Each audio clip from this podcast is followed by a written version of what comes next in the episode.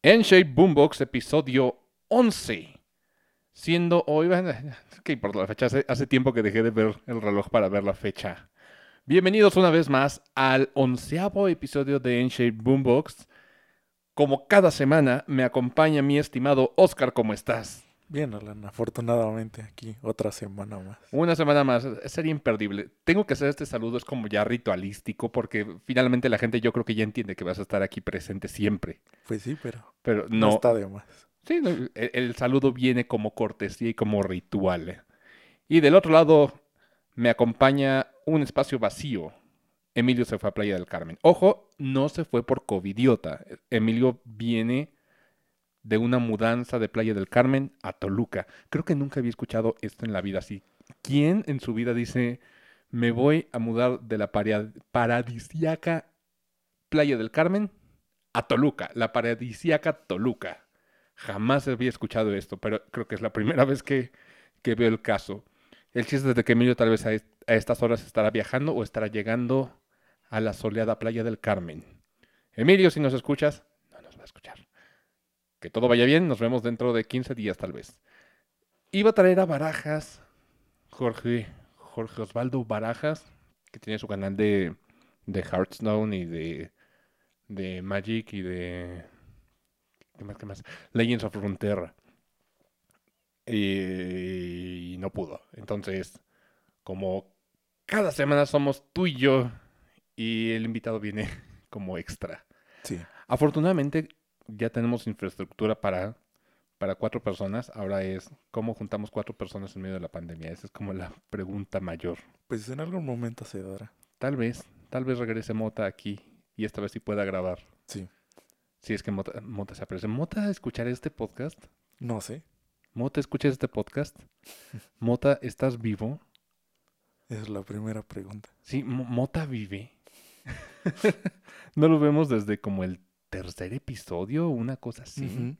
Y ya, pues ya tiene. Sí, un ratote, o sea, hace siete episodios que no se aparece por acá. Que no se aparece, punto. O sea, porque no ha Ujú. sabido nada, nada de él. O sea, ¿tú has sabido algo de él, aparte de que juega Rocket League? No, No lo he visto ni, ni conectado en Rocket League. ¿Tú sí? yo creo que lo vi en Steam alguna vez. Tal vez, pero pasa como de, ah, mira, Mota está jugando Rocket League. Rocket League, para los que no lo saben, es un juego hoy en día ya gratuito de computadora y consolas de fútbol con un cochecito. Suena, suena chistoso, lo es, es fútbol con cochecitos. Sí, tal cual. Sí, no, no hay otra forma de, de describirlo. Pero es una escena competitiva. Sí, y bastante. Pues sí tiene como que su tiempo ya. Cañón. La cuestión es que antes costaba y hoy en día Rocket League se pasó a formato gratuito, entonces creo que casi todas las plataformas pueden jugar Rocket League, por lo menos de consolas. Porque no está en celulares hasta, hasta donde yo sé, ¿verdad? No, todavía no. No sé si haya planes, eso sí. no. Estaría cañón. Pero bueno, al menos ah, ahorita ya es free to play. Sí. También el, el Fantasy Strike se, se pasó a, a Free to Play. Fantasy Strike es este juego de peleas sencillo de aprender, porque los juegos de peleas son difíciles, difíciles de, de entrarle, y todos empezamos picando botones al azar a ver qué, qué sucede. Y, y también se pasó al, al Free to Play. Lástima que, que no ha tenido como la difusión más que en, el, en la escena competitiva de, de juegos de pelea. Pero fuera de ahí, y, y es- hasta eso se ha pasado bajo del agua. Porque se me hace un buen, un buen juego de peleas, bien estructurado, y, y es creo que de un exjugador de, de Street Fighter 2 de toda la vida. Entonces lo diseñó así porque digo, está difícil, pero quiero hacer un juego que sea mucho más simplificado. Entonces creo, creo Fantasy Strike. Y él ya hacía juegos de mesa. Entonces, si pueden darle un chance a los usuarios de computadora o de, de consolas, dénselo tanto a Fantasy Strike y si les gustan los cochecitos y el fútbol, yo creo que Rocket League. Sí. Yo no soy tan fan. La única diferencia, pues, es que en Rocket League eh, el incentivo es el los pases de batalla, por ejemplo. ¿Qué es eso? Que, pues, los vino a popularizar Fortnite. Y es como un, se puede decir que es como un tipo de suscripción en el que te van dando recompensas conforme vas subiendo de nivel o consigues ciertos objetivos. ¿Puedes jugar Fortnite sin este pase de batalla? Sí, ¿Es necesario este pase de batalla? No. Es más cosmético. Más que nada. O sea, en el de Fortnite, lo único como que también te incentiva es que si juegas lo suficiente, el siguiente pase, pues prácticamente te sale gratis. Porque te dan el currency para comprarlo. Currency es la moneda local. Sí. De, pero de. Esa es como la, la de paga. O sea, Ajá, ajá. Ah, en Fortnite sí te la dan. Es que hay que entender esto y esto a mí me, me hace muchas pelotas. En los juegos gratis, son gratis entre comillas, porque puedes tener microtransacciones integradas, pero dentro del juego también te dan cierta moneda. Entonces tienes una moneda dentro del juego que ganas dentro del juego y una moneda que compras con dinero real. Y entonces aquí tienes dos tipos de monedas cuando bien te va, porque hay juegos que te, te aplican hasta 3, 4 monedas diferentes. Sí. Y eso a mí me... Es lo que me choca de los, de los juegos de celular. Pero, ok, entonces el pase de, de batalla de Fortnite no es obligatorio, no es necesario. Mm, mm. ¿En qué varía el de Rocket League? Eh, pues yo lo que he visto nada más y te dan varias cosas cosméticas. ¿El batimóvil? Eh, no creo. Ah, Ese yo creo que sí lo tienes que comprar. Es que podías jugar entre los cochecitos con los que podías jugar estaba el batimóvil, Sí, sí los vi. O sea, el- está el el DeLorean. de DeLorean. Volver al futuro. Este, no me acuerdo qué otro, el de los cazafantasmas. Ándale, sí, sí, sí, había como muchos coches famosos, muy bonito. Y, y bueno, creo que es muy acorde a todo esto Rocket League, porque el tema de hoy son la escena competitiva de juegos. Y hay que entender una cosa, yo soy un tryhard eh, enorme, o sea, a mí me gusta ser bueno en los juegos que, que- que juego, por lo menos los competitivos, pero no me meto a la escena competitiva. Es un- una brecha que nunca he cruzado. O sea, nunca me he metido como una escena de torneos o jugar rankeado en, en LOL. Nunca lo hice. Nunca, nunca. Como que el, la emoción de, de jugar competitivo nunca me apeló. Porque a mí me pasa algo físico. O sea, yo me tenso tanto al competir porque me vuelvo agresivo. Y no tanto de que azoto el control ni nada, sino que me duele el hígado. Me duele el hígado. Y entonces llega un punto donde tengo que parar y decir, ok, no, no puedo seguir porque la emoción y toda la adrenalina me hace sentir mal. Físicamente, o sea, de salud. Ajá. Pero tú sí le has entrado a, a todos estos rollos, ¿no? Sí, pues, o sea, yo también no he dado ya así el pase, se puede decir que lo a las últimas, que ya es ya cuando tienes patrocinios y cosas así. Pero pues tú bien sabes, eh, eh, en Smash me metí bastante. ¿Cómo es la escena competitiva de Smash? Por lo menos aquí en Toluca. Eh, pues ya englobando lo que es pues Toluca, Estado de México, DF, porque es más o menos como que nuestra misma escena. Este, pues yo la veía bastante bien, pero en Smash estaba muy pequeña. Cuando, cuando ya empecé. Porque ahorita lo que he visto es que ya está un poquito mejor. Eh, y sí han salido como personas importantes de, pues, de esta área. Eh, entonces, yo me acuerdo que cuando empezaba, empecé bien, bien desde el Brawl que fue cuando pues, le quise más o menos invertir su tiempo. Eh, en ese entonces sí era como nulo casi lo que había aquí. Casi los que se juntaban a jugar pues eran los mismos de siempre. Eh, los que iban a torneos ya se conocían entre ellos porque pues Se veían eh, siempre. eran pocos. Entonces, este, uno era eso. El siguiente, mm, pues, me desanimó un poco aquí porque antes los torneos no estaban tan bien organizados. A mí me pasó que en Brawl eh, me robaron prácticamente, ¿sabes? ¿Qué? Eh, la vez que yo gané. Porque ves que en estos tipos de expos que hay de videojuegos, anime y eso. Aquí la, la grande es la Magic. Ajá. Ok. Yo fui a la Magic. Ah, ok. una vez. es- ay, lo puede corroborar Emilio, que esa vez me acompañó. Eso no me la sabía. Ok. Ah, pues, pues para que te enteres de- en ese entonces de una vez. Pues sí, es una anécdota que tengo desde... Emilio sabe, Emilio sí me acompañó esa vez. Eh, porque creo que me lo encontré allá, o no me acuerdo. Pero Emilio no está en este Sí, programa. esta vez no está. Está un calcetín, si acaso, aquí. Voy a poner un calcetín, un puppet aquí, para que opine. Pero, Pero- sí, cuéntame. Pero sí, bueno, pues pues, ahora que sale, pues de una vez te cuento eso. Este, pues yo fui a la Magic. Eh, me inscribí, todo bien. eh, normalmente lo que hacían ahí era, pues, te sacaban como el ganador de un día y el ganador del otro día, porque ves que era normalmente dos o tres días de expo, Sí. pero los torneos casi eran dos días porque había gente que no podía ir los tres. O, el chiste es que esa vez era sábado un, hubo un torneo y domingo hubo otro torneo.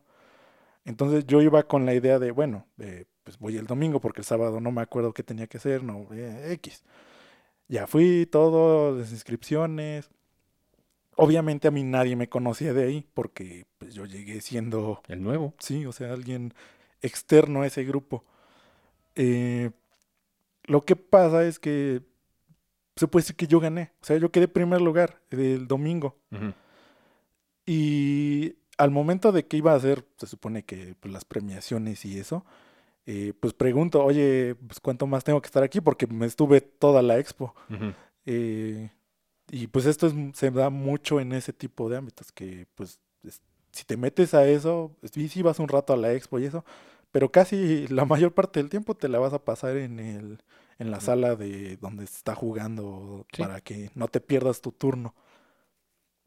Entonces, eh, pues sí, me la pasé todo el día prácticamente. Llegué hasta el final y pues gané. Ujú. Y pues ya tú dices, bueno, pues ya me van a dar mi premio o lo que sea, ceremonia, no sé, porque como yo era nuevo en eso, este, no sabía. Eh, me empiezan a dar largas. Me empiezan a decir, no, es que va a ser después de ta- tal hora, me dijeron. Y pues dije, "Ah, bueno, entonces regreso pues a la hora que me dicen. Eh, no sabía por qué y pues estaba así como que pues, confundido, qué rayos pasó. Ya llego a la hora y es que me dicen, no, es que tienes que jugar, se va a jugar con los que quedaron en los tres primeros lugares de ayer. ¿Qué? Y yo así de, "Eh, pero eso no estaba en el, o sea, ni en el reglamento, nada, nada. Y me dice, no, pero es que pues así lo organizamos. Y a mí me dieron esa hora porque no llegaba el primer lugar del día anterior.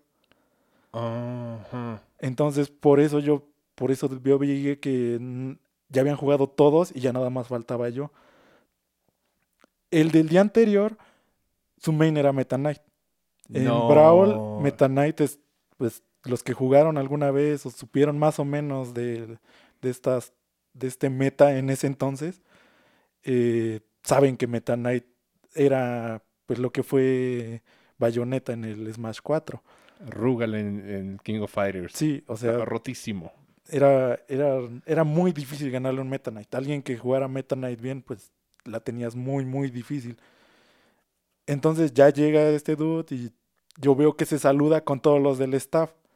Entonces por eso también empecé a como sospechar que como yo no era nadie conocido, como que le dijeron, oye, vente para que este, pues, le ganes al que ganó. Y, pero lo, bueno, yo no hubiera hecho, ni estuviera contando esto, eh, ni me sentiría como tan mal de la organización y estarla champando ahorita, si al menos me hubieran dado, pues porque en teoría yo sería segundo lugar. No, porque lo que hicieron fue poner a jugar el tercer lugar con el tercer lugar, el segundo lugar con el segundo lugar y el primer lugar con el primer lugar. Eso, eso te daría un segundo lugar a ti. Pero no, o sea, ellos lo organizaron que quien ganara Se quedaba con el se lugar. quedaba con el lugar. Qué estupidez. Y por eso yo también dije, en- ese entonces debió haber sido otra bracket, o sea, otro tipo de bracket. Y en el que yo, pues, en ese caso me tendría que enfrentar con el segundo lugar que, haya- que estuviera, por así decirlo. O sea, poniendo o alguna forma de remediar eso. O sea, realmente porque yo, mi nivel que llevaba estaba arriba del segundo lugar. Obviamente no llegaba al Meta Knight que me ganó, pero igual no era para que no gané nada. O sea, prácticamente esa vez perdí todo mi día y no me dieron nada. Chale. Y desde entonces, aquí ya no volví a entrar a otro torneo desde que me hicieron eso.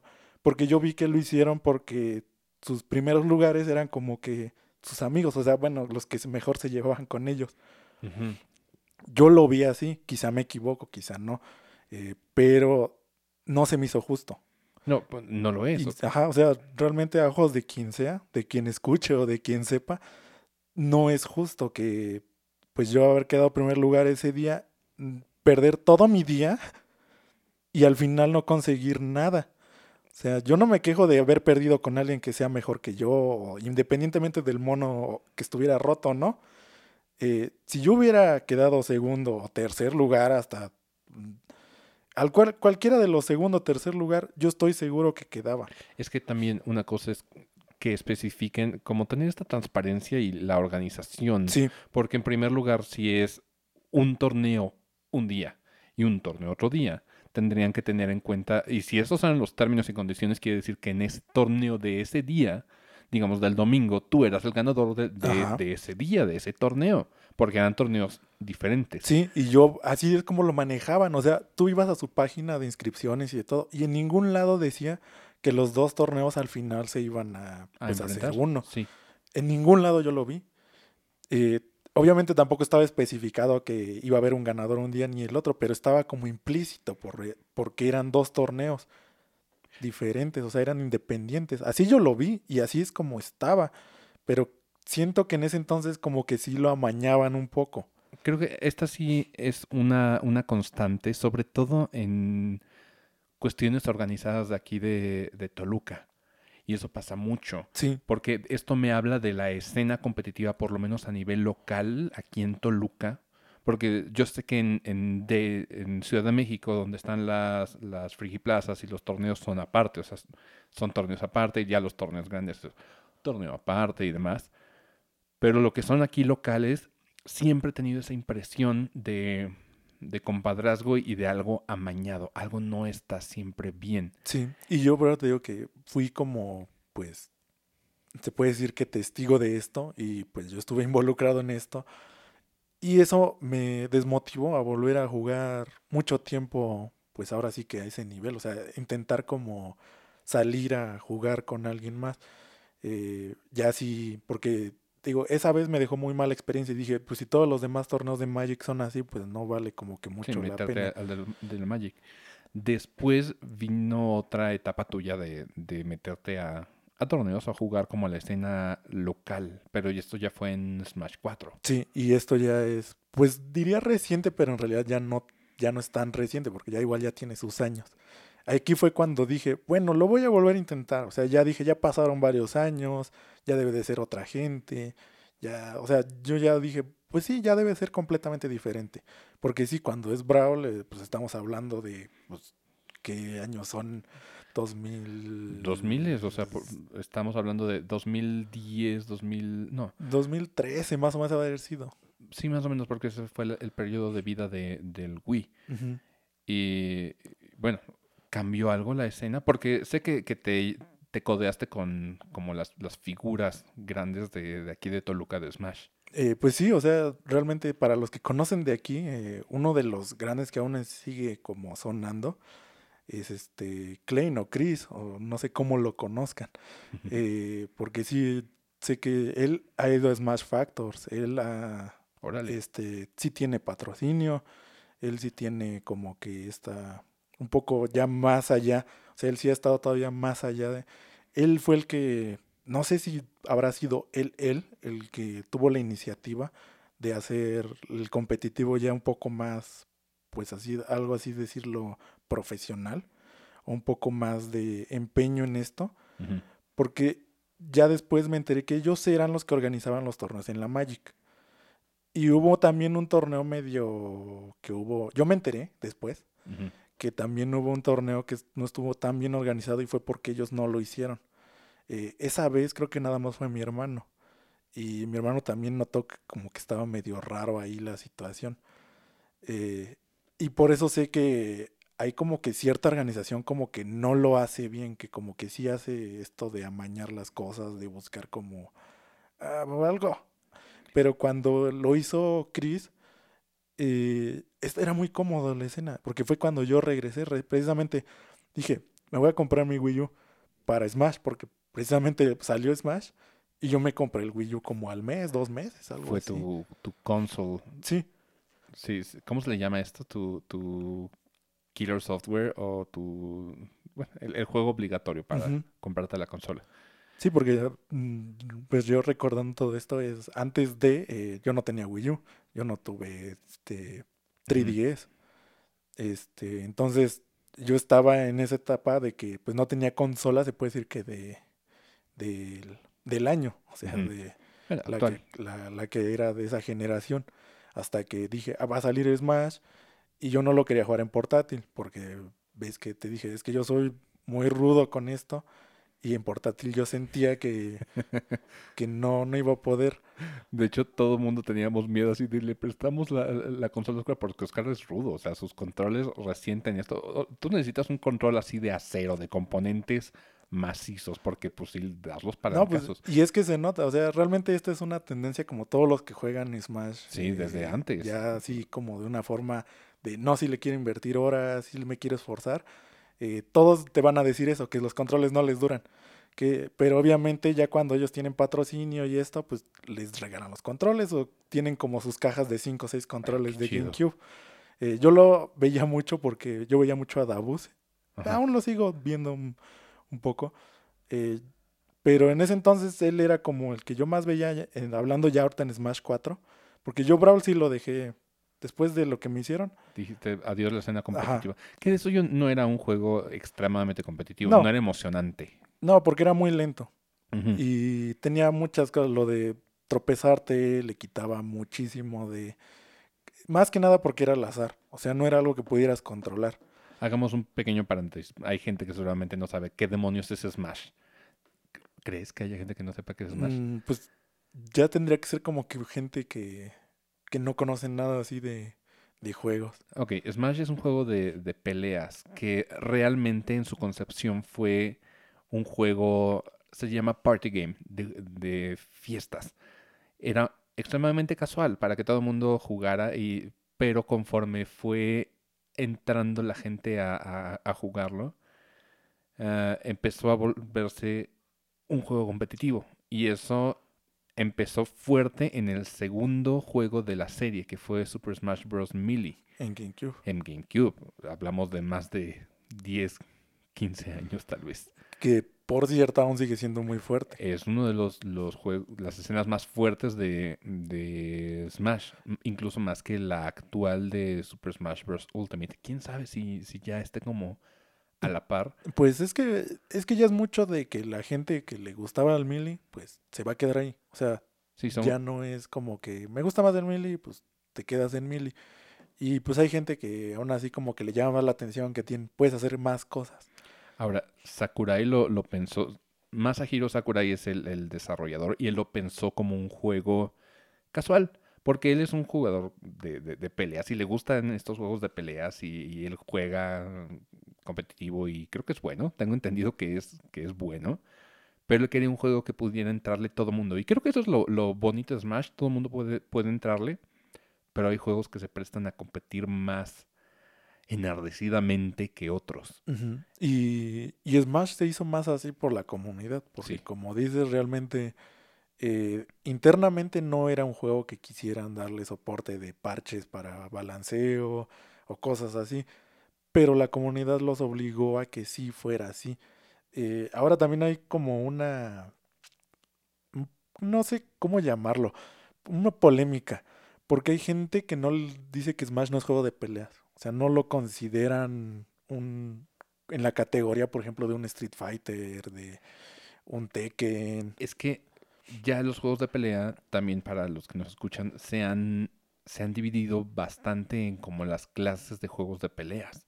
Porque no solo Smash marcó un parteaguas, sino que empezó un género de peleas en plataformas. ¿Cómo se le llama hoy en día a este, a este género? Porque tiene un género, ya tiene un nombre. tiene un nombre, pero no sé cómo se llama, porque sí ya han salido varios juegos que Sí. sí son así. Sí, ejemplo, el PlayStation All Stars, que intentó ser el, el Smash de PlayStation 3 en un ma- muy mal timing. Y creo que ya hay un, un video de What Happened de, de, De es- esto. esto. Sí, si no han visto los, los videos de What Happened, por favor échenselos. Es muy divertido ver todos los, los se llama Development Hell, todos estos infiernos de desarrollo de, de varios juegos que al final muchos fracasaron. Y Smash marcó el, el inicio de varios juegos que intentan competir con él, aunque Smash es el, el insignia. Sí. Y pues también tenemos ahorita Rivals of Aether. Es cierto. Y este otro juego, ¿cómo se llama? Brawlhalla también lo intentó en cierto grado. Creo que Brawlhalla tiene comunidad. Sí, sí tiene. Y lo que a mí no me gustó de Brawlhalla, porque sí lo probé también, pues su tiempo, Sí, yo también. es que las armas son, por así decirlo, como un ítem que siempre está ahí. Entonces es como jugar de cierta forma con ítems en Smash. Smash es un juego de peleas donde te salen objetos aleatorios. Sí, como tipo Mario Kart, como... Ah, como Pues Mario sí, Kart. como Mario Kart es el ejemplo más. Piensen Mario Peleas. Esa es como la concepción que tenía antes Super Smash. Hoy en día es como un, un evento de videojuegos muy grande, porque ya no solamente son personajes de Nintendo, sino que entraron incluso personajes de, de la historia de los videojuegos. O sea, tenemos ahí a Solid Snake, tenemos ahí a Cloud de Final Fantasy, tenemos a Sephiroth de Final Fantasy, tenemos a Bayonetta, así, Tenemos Sonic, tenemos Pac-Man. Banjo Kazooie, o sea, de, de todo. Tenemos hasta Minecraft en, en Smash ya. Entonces es un- una celebración de videojuegos. Pero el punto es de que eh, fue el, el inicio de una serie de juegos de, de- de peleas y se salieron mucho de la norma. O sea, sí, te, te vas a met- meter a trancazos contra tu, tu oponente, pero no funciona igual que en Street Fighter, que en King of Fighters. Sí, o sea, funciona completamente diferente. Y, y por eso se crea esta polémica, porque hay muchos eh, gente que creció con escena de Street Fighter y este tipo de juegos de fighting. Y hay muchos de ellos que siguen diciendo que Smash no, no es un juego de peleas, no es un juego competitivo, no es un juego, o sea, le quitan mucho mérito a lo que ha hecho como que la comunidad y toda esta escena. Y siempre ha sido así, o sea, siempre ha sido polémico. Eh, hubo una vez eh, que precisamente pasó esto de que les echaban mucha tierra a los, a los que jugaban Smash competitivo, que les decían que si se pasaban a un juego fighting no iban a ser buenos. Y una vez pasó, no me acuerdo quién fue, no me acuerdo si fue Samsora, alguien de ellos, les demostró que sí podían, que sí, si se pasaban a un juego fighting normal, que, que le ponían muy entre comillas, porque dicen que es- obviamente sigue siendo fighting, queriendo o no, quien diga lo que diga, sigue siendo un fighting. Eh, pero ellos lo hacían como de forma sarcástica. Decían, si me pasa un juego fighting normal, igual puedo ser bueno y te lo voy a demostrar. Porque había uno de los que jugaba este, Street Fighter en ese entonces fuerte, que hizo como este reto, que hizo como esto, esta, llamar la atención. Órale. Y sí lo, se lo aceptó, pero no recuerdo quién fue. Pero sí está, si se busca, yo creo que sí sigue estando ahí fácil de encontrar esta vez que pasó y que sí ganó. O sea, el que venía de Smash sí le ganó. Wow. Entonces, es como, y yo como siempre lo he dicho, es que tiene absolutamente todas las mecánicas de un fighting. Tiene el posicionamiento, sigue teniendo esto del saber qué ataques son más fuertes de que el otro ataque, eh, saber en qué posiciones te van a dejar tus ataques. O sea, se puede decir que todo lo fundamental de un juego de peleas lo tiene Smash, pero mucha gente no lo ve. ¿Por qué? Porque lo tapa como que todo esto, como dijiste, que es un juego de fiesta, que es un juego más casual. Pero sigue teniendo todas esas cosas. Por eso yo siempre lo he visto. Que hacer esta transición, ya sea de un lado al otro, se te puede hacer un poco más fácil dependiendo de qué lado vengas. O sea, sí puedes hacerlo. Y este es un ejemplo muy claro porque es uno de los géneros que más tiempo ha estado siendo pues deporte electrónico, que pues antes no era tan llamativo, antes no era tan sonado. Hablemos de los esports, porque esto tiene una historia enorme. Tal vez haya gente que, que me escuche, porque seguramente hay, hay de mis amigos que no tienen ni idea de que los videojuegos hoy en día son un deporte televisado. Sí, y por eso precisamente de ahí viene su nombre, que es un deporte electrónico, ya son eSports. Y hay mucha gente que aún sigue pensando que no, ¿cómo puede ser esto? Que esto no requiere, porque aquí ya entramos como a, esto no es deporte. Hay mucho, mucho tiempo se manejó como, esto no es deporte, porque no, no te ejercitas, no es, pero no sí, porque si ocupas tus rutinas, si ocupas Claro, Eh, aprender cosas, sí. aprender disciplina y... todo eso. Por eso hay coach también de, para sí. los eSports, o sea, ¿Sabes? Es como decir que el ajedrez no es un deporte. ujú, ¿Sabes? Porque ahí el ajedrez le llamaron en su tiempo el ajedrez, el, que el ajedrez, eh, un deporte ciencia. Sí. Y, pero es competitivo y había gente que lo televisaba y, y gente que se iba a ver. Si no, por- no existiría la serie Queen's Gambit hoy, en- Ujú. hoy en día. Sí, que pues es bastante buena. O sea, Sí, véanla, por favor. Y porque sí explica mucho como de, de entrar, mm, no precisamente a esto de juegos, eh, eh, lo que es competitivo, pero sí te enseña como ese mundo, algo de ese mundo. Nada más que obviamente desde una perspectiva un poco más difícil. Sí, y eh, creo que tenemos que replantear lo que es un deporte y lo que no. Pero el punto es de que los juegos de pelea empezaron los primeros, los primeros eventos masivos de, de juegos competitivos, visuales. Y aquí tenemos como ejemplo la, la Evo, que es como así de, de los eventos grandes. La Evo es esta mm, convención, megatorneo, eh, vamos a llamarlo más un, un- un torneo en grande de varios juegos de pelea del- de, la comunidad.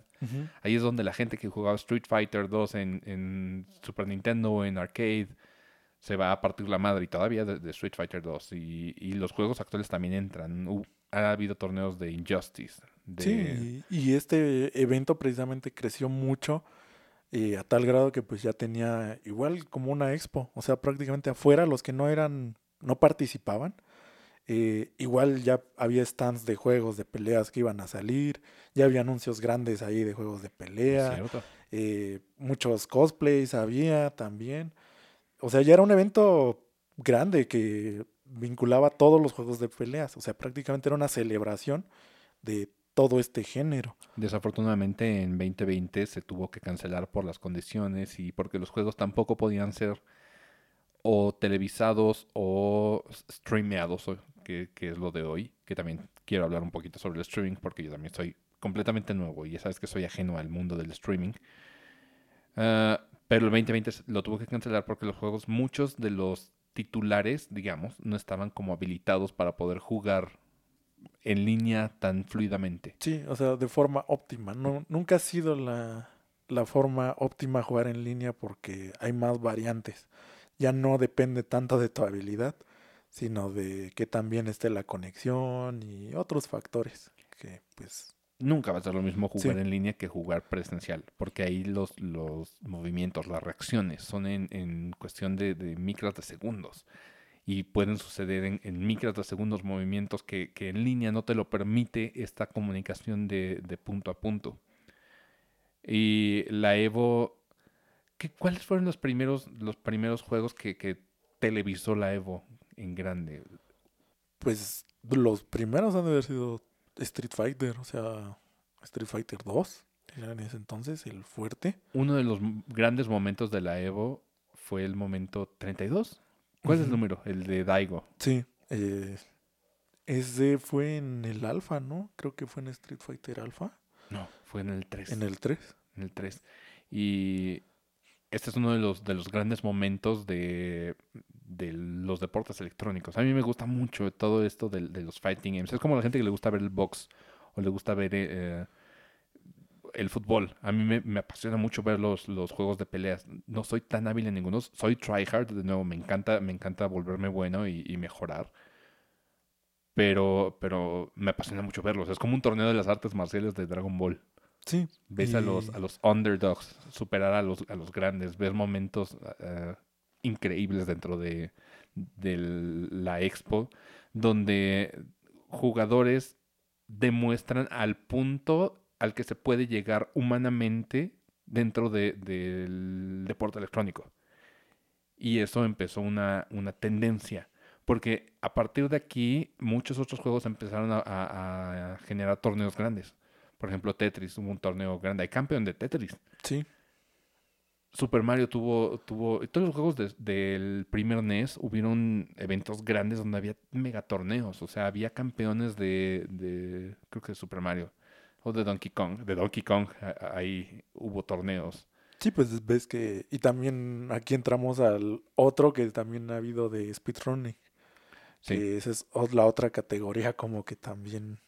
Que yo no soy fan del speedrunning porque aquí es como una regla implícita que, que te autogenera. Es como um, lo que me apasiona de, de los juegos de pelea es que las reglas están escritas.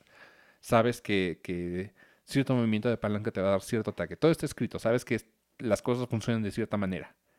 Y las reglas están marcadas por el mismo juego. Ya sea por el tiempo es tanto, la, la vida al llegar a cero, eh, tu personaje es derrotado o viceversa. Pero el speedrunning carece de estas reglas. O sea, estas reglas te las pones tú. te Sí. las pones tú. Pero, eh, digo, esa es mi... mi- No, sí, y, y es que es así. Y prácticamente aquí no hay como interacción con alguien más. O sea, realmente es por tiempos.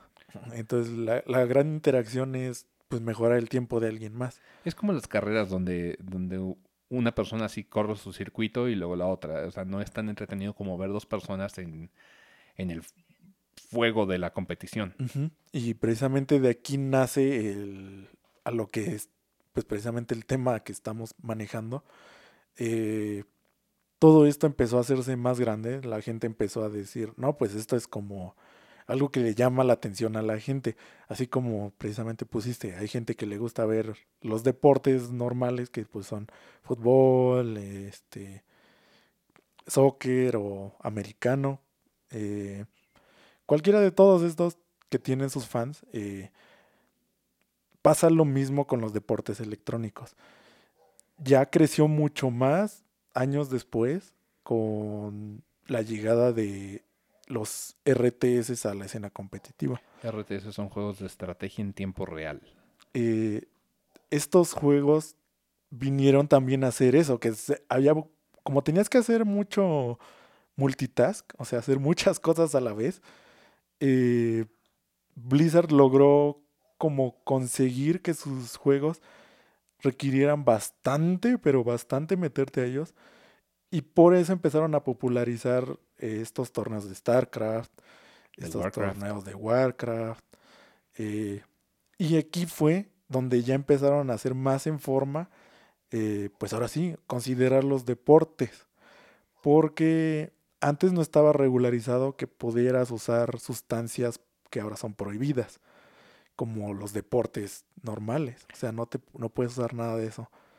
Eh, ya tienes que someterte a pruebas ya en esports, en eSports.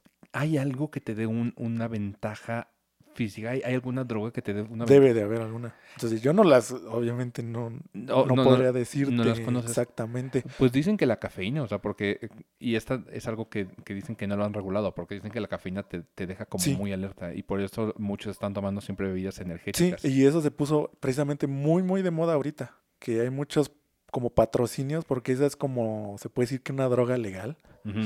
Eh, porque como no han hecho absolutamente nada, eh, sí se ve que varios streamers y varios este, influencers o creadores de contenido eh, están precisamente como fomentando esto. No sé qué tan bueno ni qué tan malo sea, porque yo nunca he requerido de, de usar una bebida energética o de algo así. Eh, pero sí, ahorita está muy fuerte eso, que te están como diciendo que uses bebidas energéticas para rendir un poco más, porque precisamente es por esto, porque te mantiene un poco más despierto.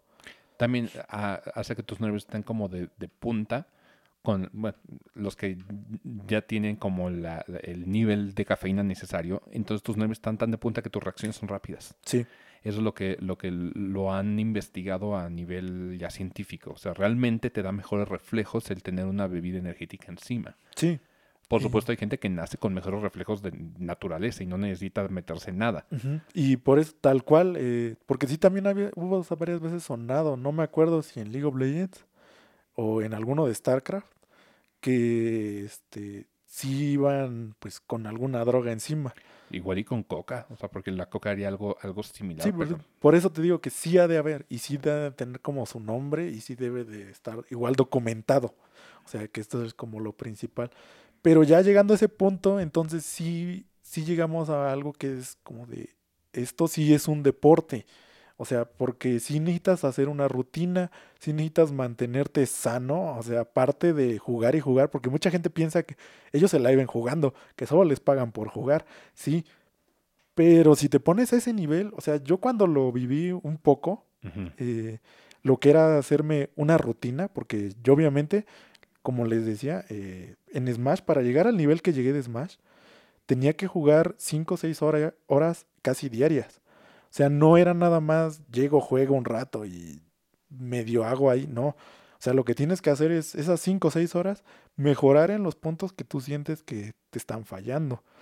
Eh, buscar más o menos, como te dije, eh, yo en streaming eh, veía Dabuz porque Dabuz era el mejor Rosalina del Smash 4. que igual sigue siendo del, pues de, Ultimate. de Ultimate. Y este.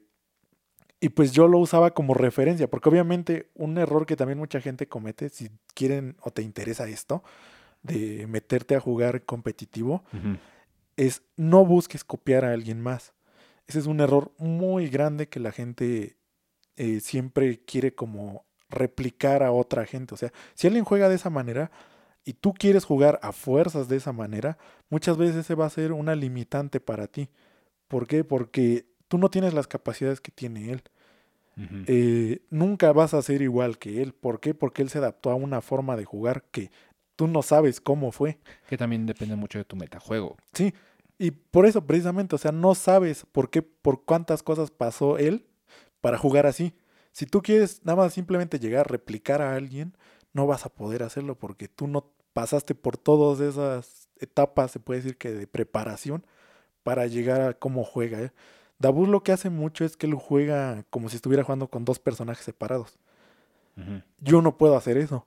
A mí me cuesta muchísimo trabajo. Sí, lo hago a veces y medio tengo la noción de, pero él siempre lo habló en sus streams y cuando lo entrevistaban y todo esto, que porque él le gustaban mucho los personajes que usan puppet.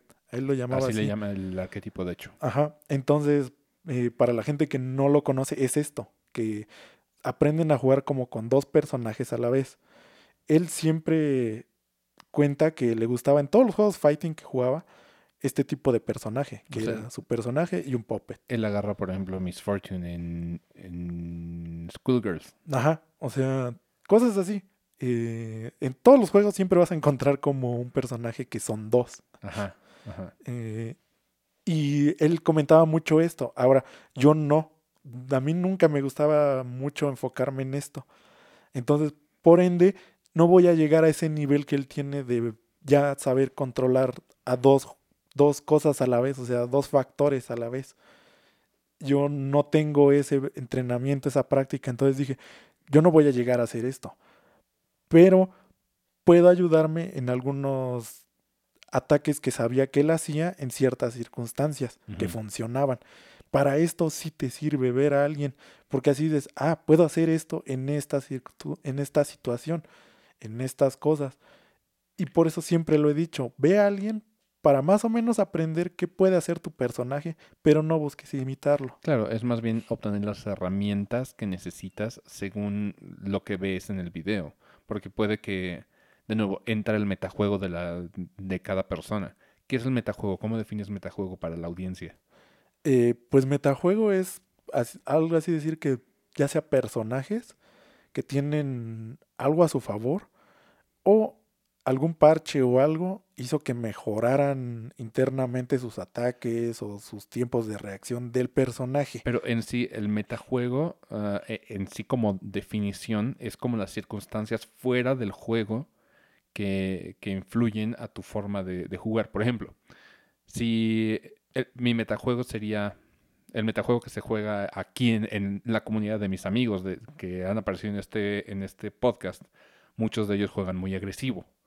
Entonces uno se acostumbra que este metajuego es de, gente que, juega muy agresivo. Entonces tú, te adaptas a este estilo de juego de tu comunidad para poder ganar ante gente que es muy agresiva. Entonces eso es lo que cambia, porque seguramente Davos tuvo un, un metajuego, la, gente que lo rodeaba con los que practicaba, seguramente tenían un estilo de juego o se hizo cierto estilo de juego al que él se tuvo que adaptar y por eso juega de cierta manera. Sí, y yo más lo veo que los de alrededor de él se tuvieron que adaptar a él, porque él era como el que se puede decir que siempre ha sido, ha agarrado picks no tan convencionales, eh, porque antes de esto en Smash eh, Muchos decían en el 4 que Rosalina estaba rota, que Rosalina esto, que Rosalina aquello. Pero, eh, como yo siempre les decía, es que si el personaje fuera el problema, a todo mundo lo estaría usando. Y realmente el único que destacaba en, en torneos y en posicionamientos era Davos. O sea, él era el único que jugaba Rosalina y llegaba bastante alto. O sea, sí había algunos más que mostraban resultados, pero porque le invertían bastante tiempo al personaje. Pero y todo esto también es como aprenderte cómo se juegan ciertos personajes o los demás personajes más frecuentes o, Sí. o de la- los contendientes más, más avanzados. Sí, por eso se nota mucho. Yo lo vi en Ultimate que decían que Inkling iba a estar muy roto. Toda la gente lo primero que hizo fue aprenderse el matchup contra Inkling y lo dejaron pues afuera. O sea, casi nadie juega Inkling en niveles altos. Sí, porque todo el mundo sabe cómo jugar con Ajá, y fue precisamente porque desde un principio aprendieron a sus debilidades como personaje y abusaban de eso. Entonces lo dejaron prácticamente fuera. Eh, esta es otra razón por la que también no mucha gente le entra a Lucina, por ejemplo. Que aunque sigue siendo un personaje Fuerte. decente, fuerte, eh, ves que mucha gente lo cambia. O sea, cambia el pick. Lo usa en cierta. cuando tiene como ventaja con otros personajes. Y esto se debe de ver mucho en que en todos los juegos es esto. Aprender cómo juegan eh, los demás y qué ventajas tienen tus personajes a comparación de los otros. Eh, esto, todo esto del competitivo viene precisamente de esto, que tienes que, eh, la palabra clave es estudiar el juego, porque hay mucha gente que piensa que, ah, soy bueno en el juego y puedo ganarles a todos. Nah, Llegará un punto en el que sí, seas muy bueno, le ganas a tus amigos, le ganas a tu círculo de conocidos, pero ya cuando empiezas a querer como salir de este círculo, te das cuenta que no, que te faltan muchas cosas. Eh, es que de nuevo, te aprendes a tu metajuego. O sea, tú ya sabes cómo juegan tus amigos y, y seguramente ya, ya encontraste la forma de superarlos, pero cuando te, te cambian este, este meta, este tipo de, de- de- de comunidad y el tipo de juego, seguramente te va a descontrolar. Entonces, Y pues eso es lo que pasa eh, ya cuando alguien empieza a entrar a torneos. exacto. que eso es el- lo que pues precisamente venía como contando desde un principio. Cuando ya entras a un torneo, las primeras veces que lo haces, eh, una, o te va a ir pésimo si nunca realmente has conocido cómo es todo esto, si no le metiste este estudio, esta práctica bien, eh, te va a ir horrible. O sea, ya así de entrada te va a ir horrible. Y no te debes de sentir mal por esto. Una, eh, te puede pasar, como Alan lo comentó a él, eh, que a lo mejor sientes que esto no es lo tuyo, que es demasiada presión. Entonces, no está mal que te salgas. O sea, si sientes que no lo disfrutas, salte. Hay gente que de verdad lo disfruta mucho y Sí. decir, "Com- competir me, me encanta. Por eso me hubiera gustado traer a Barajas. Pinche Barajas no, no se presentó. Pero a él le encanta. O sea, el juego que agarra y dice me gusta, lo agarra para competir así y, y es la persona con la cabeza más fría que conozco al momento de jugar y muy analítico. Pero hay gente que es así. Sí. Y, Y hay gente que pues, precisamente tiene esta emoción de... Ahora, si tú sientes que sí tienes esta emoción de, pero sientes que te fue horrible en tus primeros torneos, lo único que tienes que hacer es estudiar qué fue lo que hiciste mal. Si tienes la posibilidad de ver tus repeticiones, ya sea en Smash, en Street Fighter, en el juego que tú quieras, si tienes la posibilidad de ver tus repeticiones, velas y sé autocrítico. Esto te ayuda demasiado, como no tienes una idea. ¿Por qué? Porque así ves qué pudiste haber hecho eh, en ese momento. Pues empiezas como a ver esta, estas líneas de pude haber hecho esto y pude haber, me pudo haber llevado a esto otro. O pude haber hecho esto y me pudo haber llevado a otro. Empiezas a ver como estas posibilidades de qué puedes hacer. Obviamente ya no puedes cambiar el resultado que te dio en el lugar que hayas quedado. Si quedaste último, no importa. Pero si tienes esta como pasión de entrar más a un juego competitivo, pues ve esto. Lo primero es ser autocrítico, ver esto me fue mal, esto hice muy bien, voy a buscar cómo reforzarlo, voy a buscar cómo aprovechar más esto. Y igual eh, sigue jugando con más gente, o sea, eh, jugar con más gente te da un panorama más amplio de cómo es la escena en general. Yo cuando entré a torneos ya, ahora sí, en serio en el Smash 4, eh, mejoré muchísimo por eso. O sea, no fue tanto mi práctica ni mi esfuerzo propio, fue más porque conocí prácticamente todos los personajes bien jugados. O al menos a un nivel, pues ya un poco más arriba del medio. O sea, ya que ya sabían aprovechar o capitalizar en sus cosas fuertes. Aquí es cuando te empiezas a dar cuenta, ah, ese personaje sí sirve, ah, este personaje sí hace esto, ah, este- ya te empiezas a dar cuenta que no son tan malos ciertos personajes. Entonces, cuando pasa esto eh, y encuentras a alguien que no juega como a ese nivel, un poco más abajo, por eso te facilita, porque dices, ah, pues ya lo sé jugar, ya sé jugar contra este personaje, o ya sé jugar, ya sé jugar eh, más o menos con ese estilo de juego, porque a mí me tocó mucho que jugaba, como ya habías dicho, gente que jugaba súper agresivo, así como me tocó jugar con gente que jugaba súper pasivo. Entonces, se tiene que jugar eh, el mismo personaje de diferente manera. Porque no puedes jugar ah, agresivo al mismo nivel que alguien te está jugando agresivo. Porque muchas veces su personaje está diseñado para que te gane si juega agresivo, si juegas tú agresivo contra él. O sea, nunca le vas a ganar. Nunca vas a posicionarte más arriba de él, nunca vas a tener más ventajas, nunca vas a hacer nada. De esto, todo esto me di cuenta ya jugando Smash 4, pues ya en serio. Oye, ya no me contaste todo el chisme. ¿Qué pasó en, es- en esta segunda vuelta? O sea, en- Ya cuando entré eh, aquí en Toluca hicieron lo que iba a ser como una liga, o sea, no un torneo como tal. Ellos lo manejaron como una liga. Eh, ¿Qué es esto? Pues para los que ven fútbol, todo lo que ven es la liga de, pues ya sea de la primera mitad del año, la segunda mitad del año, ¿qué es, qué es, qué es lo que hacen? Sumar puntos. O sea, juegan entre ellos, se suman puntos, hacen una tabla, van quedando posiciones, etc, etc, etc. Los que suman más puntos son los que pasan a lo, si- a lo que sigue. Entonces, aquí en Toluca la manejaron así. A mí me llamó la atención precisamente porque era esto. Dije, ah, pues es una liga. O sea, no nada más es un torneo, voy, pierdo y ya me voy. o sea, yo sentía que siendo liga, eh, había como esto, por así decir, te metes más. Sí, hay continuidad. Ajá, entonces igual con la gente, empiezas a hacerte como de conocer más gente, se hace como más social de cierta manera. Entonces ya no, por eso le quise dar esta oportunidad porque dije, bueno, no es como un torneo que llego, voy, me roban y, y ya no regreso. Eh, dije, "Güey, esto es como un poquito, hasta lo veo como de práctica para mí.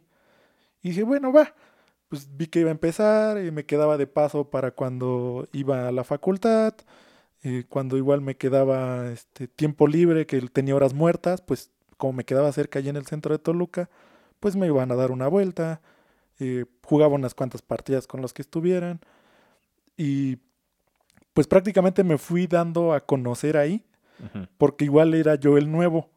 O sea, yo lo que y eso ya me lo contaron después, o sea, ya tiempo después, a gente que ya tenía un poco más de tiempo antes que yo, que les preguntaban mucho, oye, ¿lo conoces a él? Porque pues juega bien, o sea, ¿de dónde viene? O, o qué jugaba antes, o, y pues nadie me conocía.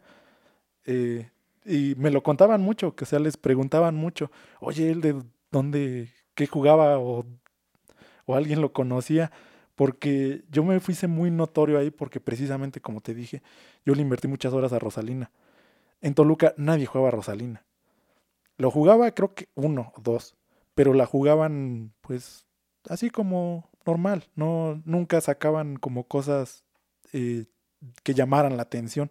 Entonces cuando yo llegué usando a Rosalina y que más o menos los que eran favoritos de ahí les costaba trabajo o yo les ganaba, entonces empezaron a pues notar que, oye, él de dónde viene, qué, qué hace. Este, muchos me empezaron a hablar, o sea, ya me empezaron a acercarse a mí, me empezaron a preguntar cosas.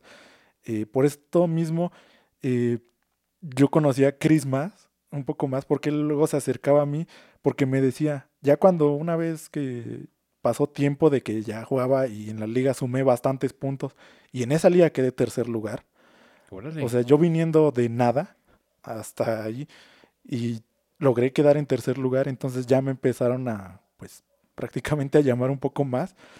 Y obviamente en ese torneo no participó Chris. Bueno, en esa liga no participó Chris. Eh, él era el único de los que más, más trabajo me costaba, porque yo sabía que él estaba a otro, a un nivel. más arriba. Pero yo no, obviamente ahí no lo conocía de ningún lado igual, o sea, yo no, estaba completamente lejos de, de conocer quiénes eran los buenos ahí. Entonces, a mí Chris me hablaba y me decía, y luego ya me enteré que él era el, se puede decir que el representante, el fuerte de, de ahí de Toluca. Eh, y sí, ya después más eh, me, me llamaba para hacer retas con él, porque él que me decía, es que tu Rosalina está a buen nivel y no hay nadie aquí en Toluca que la juegue así. Y a mí me ayuda a practicar para cuando voy al DF o cuando voy a Smash Factor. Eh, que eso se hace en, se puede decir que es el torneo grande de aquí de México. ¿Cada Eh, cuándo es? Creo que hacen dos al año. Ajá. Uno como a la primera mitad y uno a finales, pero ya no me acuerdo bien, ni sé si lo sigan manejando igual. Eh, pero casi los que aspiraban ahora sí que a en serio, le tiraban a ir a Smash Factor. Smash Factor se hacía en, creo que en Monterrey, eh, se hacía, no me acuerdo, creo que en el DF, en Guadalajara, Guadalajara, creo que también hacían uno. Y bueno, el punto es que en ese torneo en Smash Factor sí venían también jugadores de Estados Unidos. Eh, Davos vino a uno o dos a Smash Factors aquí Órale. porque te sumaban puntos para. Porque viniendo a esto, sí hay como un ranking eh, global en el que hay torneos que sí te suman puntos para tu ranking. Estos rankings oficiales eh, solo toman en cuenta torneos grandes. Smash Factor es uno de los que suma puntos. Ok. Entonces sí venía gente de fuera, o sea, de Estados Unidos, de Europa, o sea, México es un, un lugar de escena de, Sí. de Smash. y, y todo esto se hacía en Smash Factor. Entonces la gente que sí ya quería en serio, en serio, ibas a los Smash Factors. Yo ya no iba a Smash Factor por eh, razones económicas, más que nada. ¿Cuánto Eh, cuesta o costaba? Es que no es tanto la entrada, es que es ir, la estadía, comida, Ah, el- obviamente ir ya la- las inscripciones, o sea, es todo, es quedarte ahí y es mínimo una semana más o menos. Entonces es este, si es pesado, o sea, si, si tienes que buscar con quién quedarte o, o qué hacer, cómo moverte, porque obviamente también transportes, eh, todo esto se le suma, se le va sumando obviamente al costo. sí. Entonces, pues sí, no, no es tan barato que digamos. Eh, yo no tengo tantas posibilidades, nunca he sido así alguien que pueda despilfarrar dinero. Entonces, este, prácticamente yo mm, de cierta manera me corté las alas porque dije, pues no, yo no voy a llegar a este punto en el que voy a Smash Factor o después de Smash Factor voy a Estados Unidos, que pues tuvieron esta posibilidad Leo, este. Meister, o sea, toda esta gente que sí creció porque se fue a Estados Unidos, es porque muchos de ellos sí les costó, pues obviamente, hacerse de este dinero para poder ir más allá, porque todo esto vino de ellos, de su bolsa. Pero espérame, ¿Leo vive ya en, en Estados Unidos? Ahorita creo que sí, ¿Meister también? Meister creo que no, No, según yo... el- pero muchos de ellos sí se fueron un tiempo, o sea, estuvieron allá una temporada, ponle que un año, medio año, no sé, porque de esto sí he sabido, que muchos de ellos se van a vivir un tiempo allá para jugar y mejorar y luego ya regresan. Ok. Por eso no, no entraste a, a más allá, o sea, por decir... No, por esa decisión de decir no voy a ir a Smash Factor, ¿no fuiste más allá o porque terminaste de... o dejaste de ir a la Pues liga? fue más o menos, fue más eso. O sea, ya, porque eh, después de la liga, sí fui todavía bastante tiempo. Y fui todavía a varios torneos y todavía los con, bueno, fui este, a platicar con ellos o practicar con ellos. Te digo que Chris muchas veces me decía que, oye, ven a, a practicar porque pues, no tengo quien juega Rosalina aquí. Pues, como te digo, en Smash 4 estaba muy fuerte. Y si no te sabías el matchup, eh, él decía que le costaba mucho trabajo en Smash Factor. Porque pues obviamente, como te digo, a veces iba a Dabus y pues no tienes ninguna referencia de cómo se juega contra Rosalina y pues no puedes ni meter las manos. Ok. Entonces, este, muchos de ellos sí me, por eso me llamaban y muchos de ellos todavía me siguen recordando, yo creo, porque sí, tiempo después todavía me seguían diciendo que era pues el mejor Rosalina de Toluca. O sea, yo llegué al punto en el que sí me conocían bastante ya ahí y entre ellos ya me decían que pues yo era el que mejor jugaba Rosalina. Eh, y después de esto, precisamente ya no quise ir más allá por, más que nada, yo fue por lo económico. Porque si hubiera querido y hubiera tenido los recursos, ¿Te hubieras lanzado? eh, sí hubiera seguido más. O sea, sí, sí hubiera, sí me hubiera como gustado un poco más de esto. Pero eh, siendo realista, eh, estaba muy difícil. O sea, vivir de, de jugar Smash. Eh, y para este punto ya necesitas tomar esa decisión. claro. O sea, ¿qué tanto le quieres invertir? Yo en este caso es Smash, pero cualquiera de los que escuchan o cualquiera de los que sabe, puede ser cualquier otro juego. En este entonces muy de moda estuvo League of Legends. Eh, ¿Tú rankeaste en League of Legends? nada más una temporada, pero fue por la skin que quería. ¿A qué sea, llegaste? Eh, oro, oro 5. Ok. Pero yo llegué en tres semanas. O sea, ranqué faltando tres semanas para que se reseteara la temporada. Llegué a oro 5. Eh, si yo hubiera querido, y muchas veces los he dicho, podría haber llegado a diamante fácilmente. O sea, a mí el servidor de Latinoamérica se me hace, nosotros viniendo de servidor de Estados Unidos, en, lo- en Latinoamérica se me hace más sencillo ¿En serio? está, sí es una diferencia muy notoria. Ahorita me cuesta trabajo porque obviamente los años que dejé de jugar, los años que no le invertí tiempo. Porque sí, me acuerdo que, que tú le invertiste en Machine y, y jugabas muy bien Morgana. Sí, o sea, y en ese entonces, ahorita se les hace raro que juegas Morgana y dices, ah, juega soportes, los soportes se llegan bien fácil. No, yo jugaba Morgana Mid en la primera, segunda, tercera y cuarta temporada. Cuando todavía tenías que decir mid, yo pido esta línea. Sí. League Y- of Legends, vamos a explicar League of Legends para los que no saben. League of Legends es un, un juego MOBA.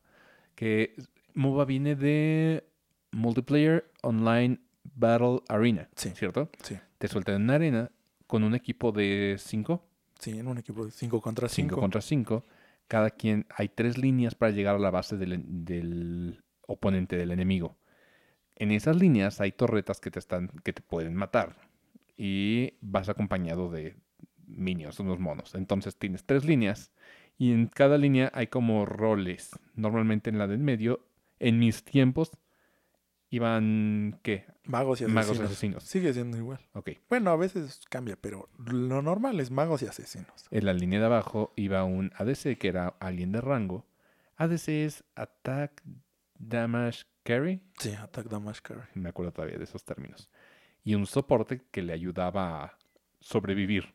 ¿Por qué se decidió que tenía que ser abajo el ADC y el soporte? Esto es algo que quizá mucha gente no lo sabe, nomás lo hacen porque todo el mundo lo hace, pero se hacía para tener más número de gente en el objetivo de abajo, que era el dragón.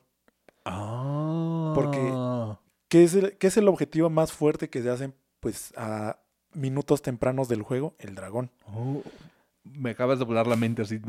Yo lo hacía porque todo el mundo me decía, tú vete con el ADC, o sea, tú eres Sí. soporte. Sí, y eso es como muy arraigado. O sea, mucha gente lo hace porque les dicen, o sea, el soporte y el ADC va abajo. Eh, mago va en, pues, en medio co- o asesino. Entonces, todo esto es como arraigado, pero todo esto tiene una razón de ser. Órale. O sea, porque obviamente tener dos abajo y uno en mid son tres gentes que están accesibles para cuando se pelee el dragón. Entonces, este objetivo obviamente es muy temprano, necesitas la mayor cantidad de gente posible en ese objetivo. Por lo tanto, solo dejas al top normalmente solo, que el top está en su rollo. Como está muy lejos del objetivo, eh, pues él se tiene que dedicar a farmear. Pero es precisamente por esto, para tener la mayor cantidad de número en la parte del mapa que se necesita en, en minutos tempranos del juego. ¿Todavía se sigue utilizando así las Sí. líneas? Solo que ahora quisieron balancearlo con el heraldo, que sale antes que el varón. El heraldo también se capitaliza mucho porque lo puedes invocar y es para tumbar torres. Le hace mucho daño a la torre. Este es el objetivo de arriba que está antes de que salga el varón. Si recordamos cuando jugábamos, antes de varón no salía nada, estaba el hueco nada más ahí. Entonces precisamente lo hicieron para esto, para que la gente que pudiera o capitalizar en dragón o capitalizar en este en heraldo. Ok, hay que entender, este es un juego entre estrategia y también entre, ¿cómo lo puedo llamar? ah, no acción, me- gustaría darle como un término, o sea, porque es como, sí tienes que ser estratega porque vas por líneas, vas, vas... Sí, y es que es mucho de estrategia por todo esto. O sea, precisamente esto del dragón que te digo, se hacía por estrategia. Ya mucha gente lo usa, lo hace ahorita porque les dicen, no porque todo el mundo lo hace. Pero sí tiene su razón, o sea, es por estrategia. Otra cosa que se hace, eh, o sea, su género principal siempre va a ser como estrategia. Eh, Porque de hecho nació de un juego de, eh, de Real Time Strategy que, que era una modificación de Warcraft 3. sí, que precisamente de ahí venía el nombre de, del género que antes manejaban, que era Dota. Sí. Porque antes el, el género decían que era Dota. O sea, si jugabas LOL, era Dota. O sea, todo el mundo decía que, que el género era Dota. Se lo cambiaron porque no podías estar diciendo el nombre de un juego eh, como género. Entonces, de ahí ya nació que se le dijera MOBA. Wow, wow, wow, pero decimos sin, sin problemas Metroidvanias. Pues sí, pero pues es que no es una palabra, Sí, o sea, sí, o sea, no es, no es como un juego. Y, y Dota sí es una marca registrada, por sí, ejemplo. y también, obviamente ya ahorita es una marca registrada, porque recordemos que en ese entonces no lo era. Sí, no, no existía otro Dota más que el primer Dota que, que fue el nacido de Warcraft. Después Dota hizo un Dota 2. que fue hizo esto lo hizo posible la mitad del equipo original de Dota, o sea, los, los creadores de Dota hicieron Dota 2 y hicieron League of Legends, Pero se separaron, o sea, fue como mitad y Sí. mitad. porque precisamente como no era algo establecido, era un mod, Ujú. eh, ya hasta que Valve empezó como a pelear los derechos, porque también hubo aquí una bronca de que Blizzard dijo, oye, es mío, aunque no era de él y nunca lo registró, Blizzard lo que peleaba es que era de él, Porque nació de él. sí. De hecho, por eso en el nuevo, en la nueva versión de Warcraft 3, especifica el contrato de que si llegan a hacer una modificación del juego que, que tiene, bueno, no dice que tenga éxito, pero si llegas a hacer una modificación, Le pertenece le a Blizzard. pertenece a Blizzard. Sí. A partir de esta... Sí, fue por esto, porque Valve lo peleó mucho y quedaron en, en acuerdo de que todo lo que salía después de Dota 2 ya lo iba a manejar Valve. Antes de iba a ser de Blizzard para que quedara todo en paz. Así fue como lo manejaron y así es como sigue ahora. Eh, que Pero en, claro. en realidad Blizzard no tenía nada y se quiso aprovechar de esto. Sí, por supuesto. O sea, imagínate qué jugoso negociazo decir, "Eh, es mío. Sí, Sí, pero bueno, el punto es, es, esa estrategia tiene algo de acción, tiene, necesita reflejos y se volvió un esport enorme, enorme. League of Legends es un fenómeno de, de los videojuegos. Yo incluso le entré a, a League of Legends. Nunca jugué Ranked, nunca jugué competitivo, pero me encantaba. Y, y aquí es donde llegamos a la etapa que te mencionaba.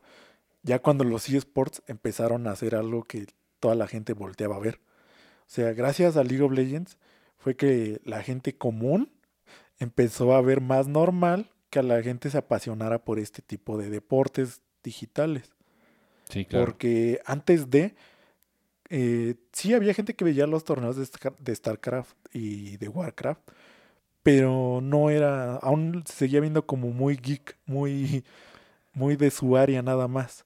Hay muchas cosas que cambiaron la, la percepción de, del geek, porque hoy en día geek is the new sexy, entre comillas. Sí, o sea, yo, yo lo entiendo, nosotros lo vivimos.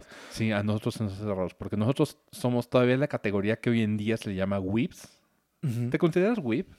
Pues realmente yo creo que sí. Eh, Yo, O sea- yo- yo soy un weeb enorme. Sí. O sea, yo so- soy funcional porque no estoy como metido. Porque el weeb es como este estereotipo de- del el, geek antisocial que, que nada más está con sus amigos, habla de sus rollos y de, de todo. Yo, yo soy un weeb. O sea, pero soy, soy funcional en, en la sociedad. Entonces la gente no, no me Sí, cre- creo que me, me, me reconozca como whip.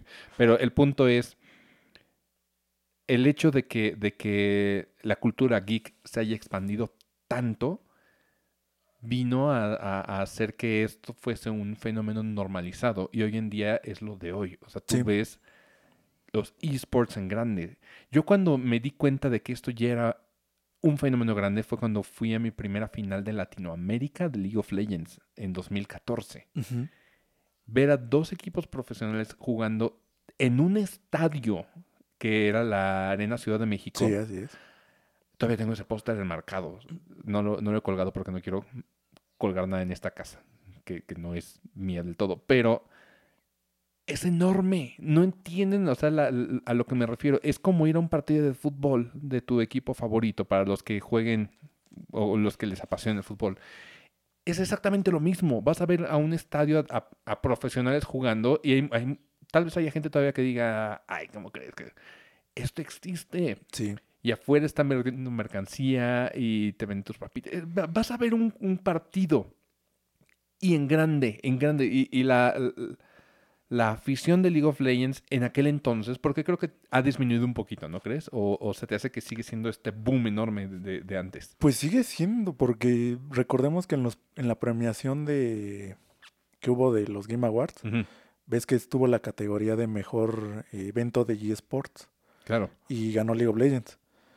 Eh, ¿Ah, sí? sí, Ay, no me acuerdo. entonces, este, Para los que no, no saben de qué hablamos, váyanse al episodio, es como el 5 del Game Awards. Creo que es el más, más visitado del podcast. pues porque tiene el de título Game Awards, Game creo que no hay, no hay pierde. No hay pierde, pero sí, o sea, ver este evento es, es grande y no me quiero imaginar, porque yo no me metí a Fortnite. O sea, Fortnite es como ya muy nuevo para mí, no me apasiona tanto como League of Legends en su momento. E- Era sencillo de aprender, sencillo de jugar y con, tu, con tus amigos era muy divertido.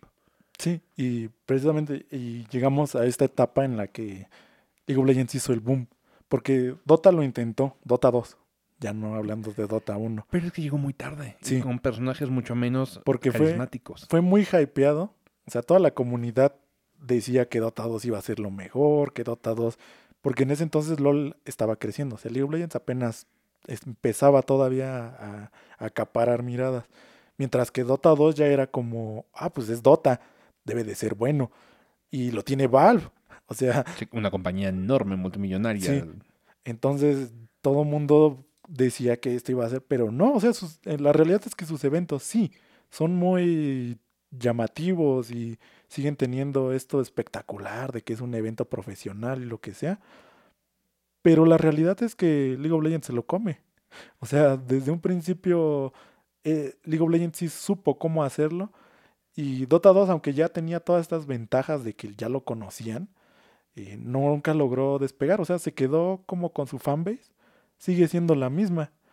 Eh, es muy raro que alguien, eh, mucha, bueno, más bien mucha gente entre como a Dota 2 de golpe.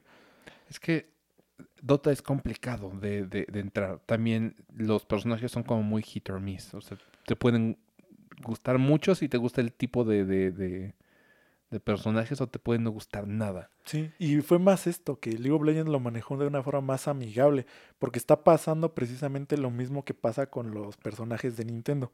O sea, con esto de Pokémon que mencionábamos. Son entrañables. Ajá, o sea, puedes no jugar League of Legends, puedes no este, estar como muy fuera o jugar muy superficial, pero los personajes igual te gustan, o la historia te gusta, o algo te gusta. O sea, hay algo que te gusta de League of Legends, aunque no lo juegues como tal. A todo mundo hay algo que le puede gustar o encontrar en League of Legends, ya sea Sí. la historia, los personajes. Siempre va a haber un personaje. Es como Pokémon. Ah, Hay, hay gente que le encanta Pikachu, hay gente que le encanta Charmander, pero, pero tiene algo para todos. Sí. Y, y esto es lo que hizo League of Legends muy, muy bien. Aparte de todo, el, el juego es, es, te digo, sencillo de, de aprender.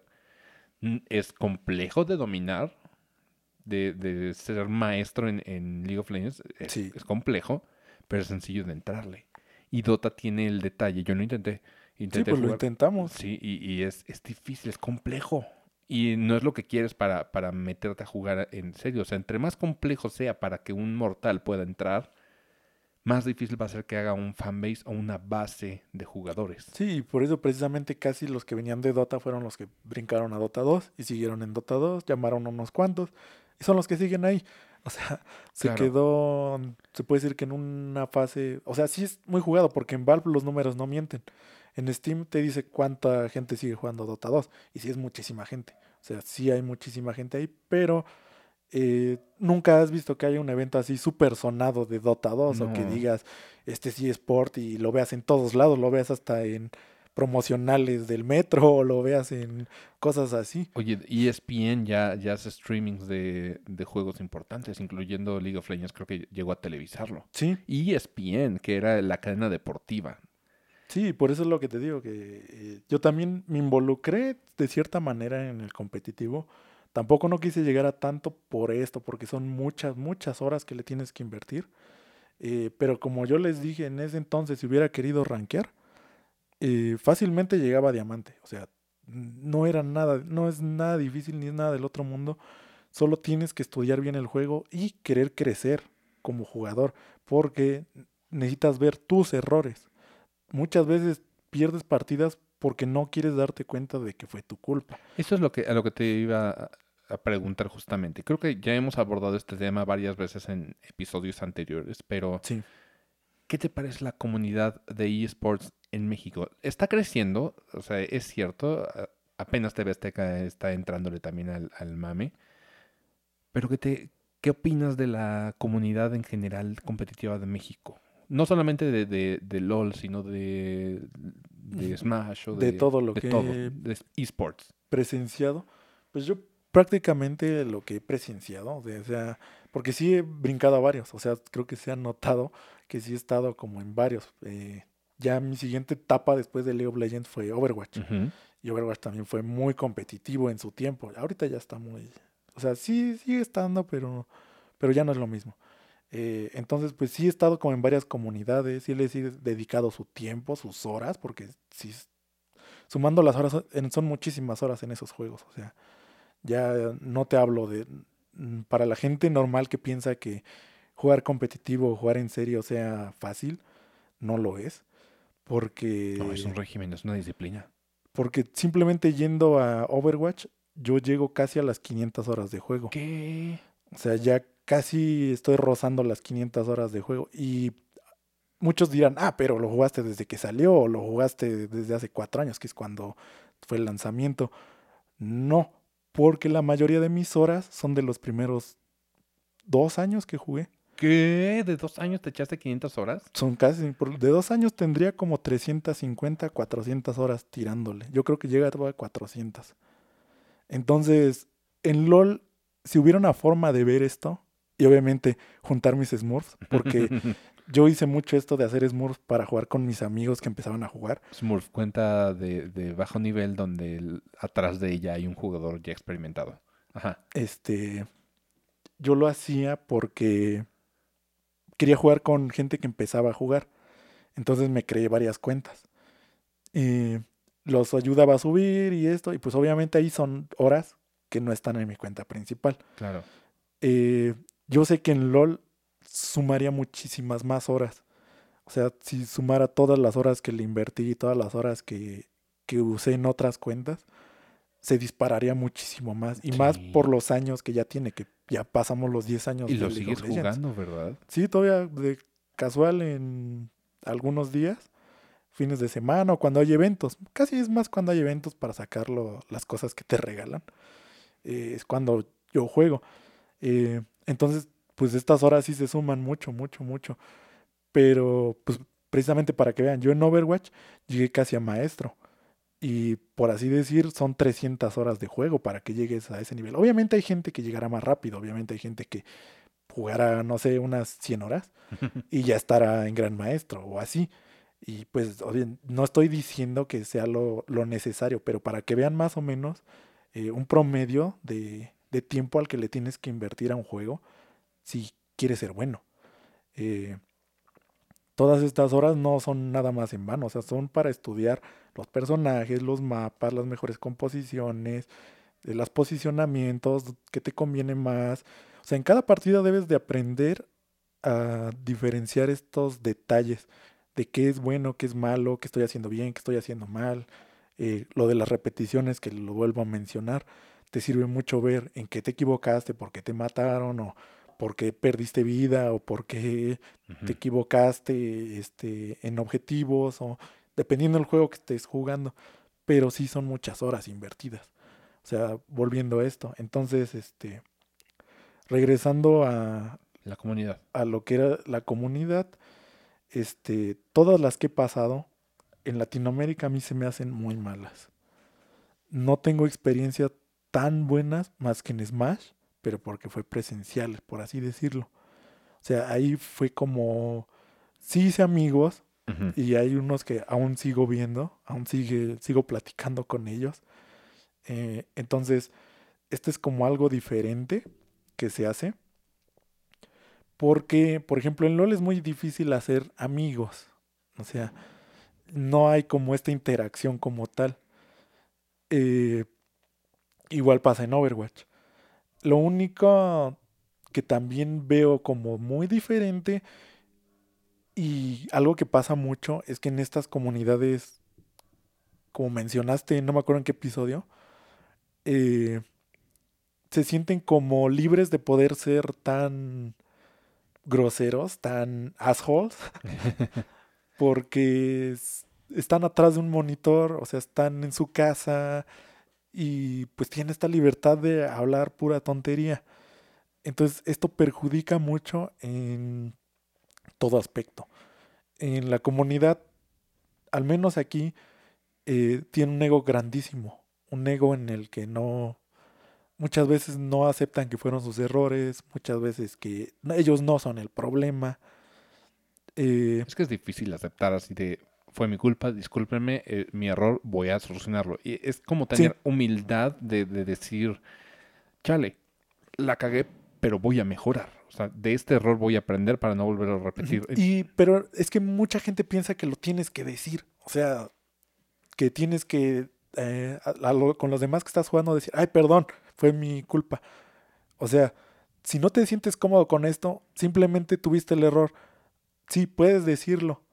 Si los demás te empiezan a flamear por esto o lo que sea, Flamear es ah, insultar o reclamar. Ajá. este, si la, los demás empiezan a hacer estos tipos de comportamientos, trata de tú rebajarlo, o sea, no caer en ese mismo juego, porque es que el problema es que mucha gente cae en estas provocaciones. Te enganchas.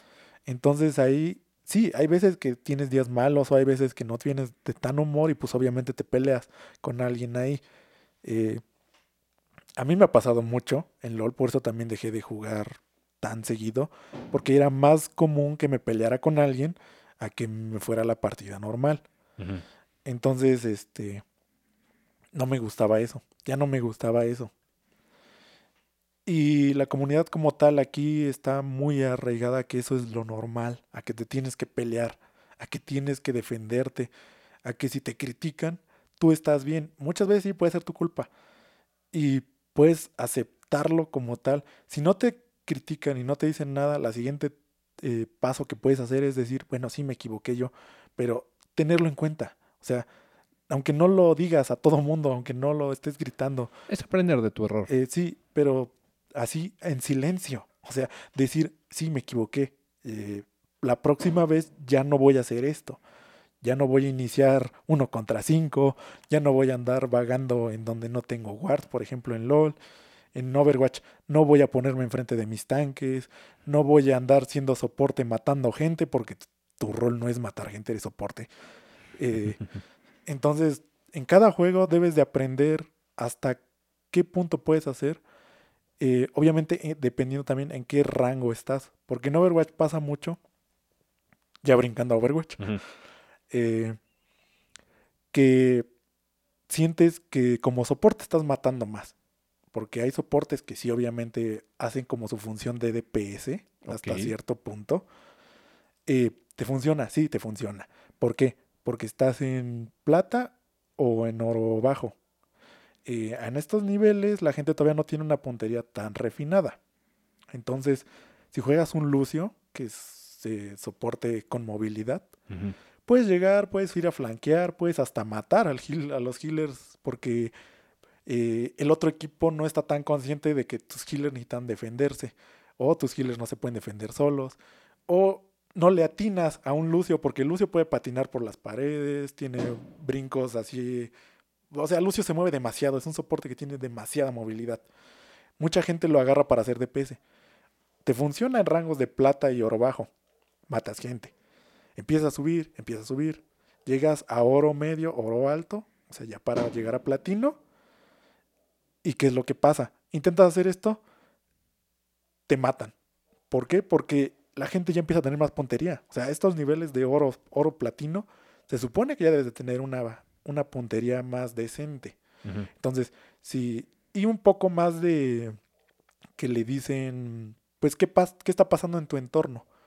O sea, ¿qué pasa alrededor de ti? Ya no tienes esta visión de túnel en el que nada más te enfocas en lo que tú estás haciendo ahí enfrente. Ya te empiezas a enfocar en qué está pasando alrededor de mí. Entonces, cuando un Lucio intenta hacer esto, y si los DPS ya tienen esta mentalidad de platino de ver qué está pasando alrededor de mí, van a voltear, te van a focusear, te van a disparar, y si te alcanzan a disparar, ya sea un soporte y el DPS, lo más probable es que te dejen sin vida o te mueras. Entonces ahí empiezas a morir, empiezas a morir, empiezas a morir, haciendo estos patrones que repetías en niveles más bajos. Y empiezas a decir, ¿por qué me muero? ¿Por qué? O no empiezas a aceptar, no es mi culpa, porque pues yo estoy haciendo lo que hacía y antes sí subía y ahora ya no. Y no empiezas a notar esta diferencia de que ahora no nada más depende de ti. O sea, los oponentes también suben de nivel. O sea, los oponentes que te tocan también ya empiezan a tener otro tipo de apreciación en el juego. Entonces, ya no puedes dedicarte a hacer DPS siendo Lucio. Entonces, mm, lo que debe, este cambio que deben hacer, eh, quien lo logra hacer, empieza a subir más. Porque empieza a hacer tu rol. Porque al hacer lo que antes hacías de ir a matar a alguien o querer hacer algo allá, dejas a tu equipo sin un soporte. Porque realmente lo que estás haciendo, estás haciendo un rol de flanker o que le, le llamamos en Overwatch. O sea, emboscar. Pero ese no es tu rol. Tu rol es eh, dar utilidad o curar a tu equipo. Creo que por eso es importante, hablando de, de equipos de deportes, creo que por eso hay un capitán de- del equipo, que es el que realmente se dedica a hacer este tipo de observaciones. Sí, Y obviamente el capitán al que van a nombrar es a alguien que tiene mucha más experiencia que el resto. Eh, porque, Y, y sí, y esto ayuda, este, precisamente, eh, ya cuando sí quieres como en serio, o sea, hacer un equipo, o alguien que te enseñe de qué te estás equivocando, más que nada. claro, pero es la disposición de, de aprender primero Sí. que nada. Porque si sin esta disposición estás jugando simplemente a ciegas, estás jugando a matar, por ejemplo, en Overwatch, nomás a disparar por disparar y no a ser el objetivo real de, del juego.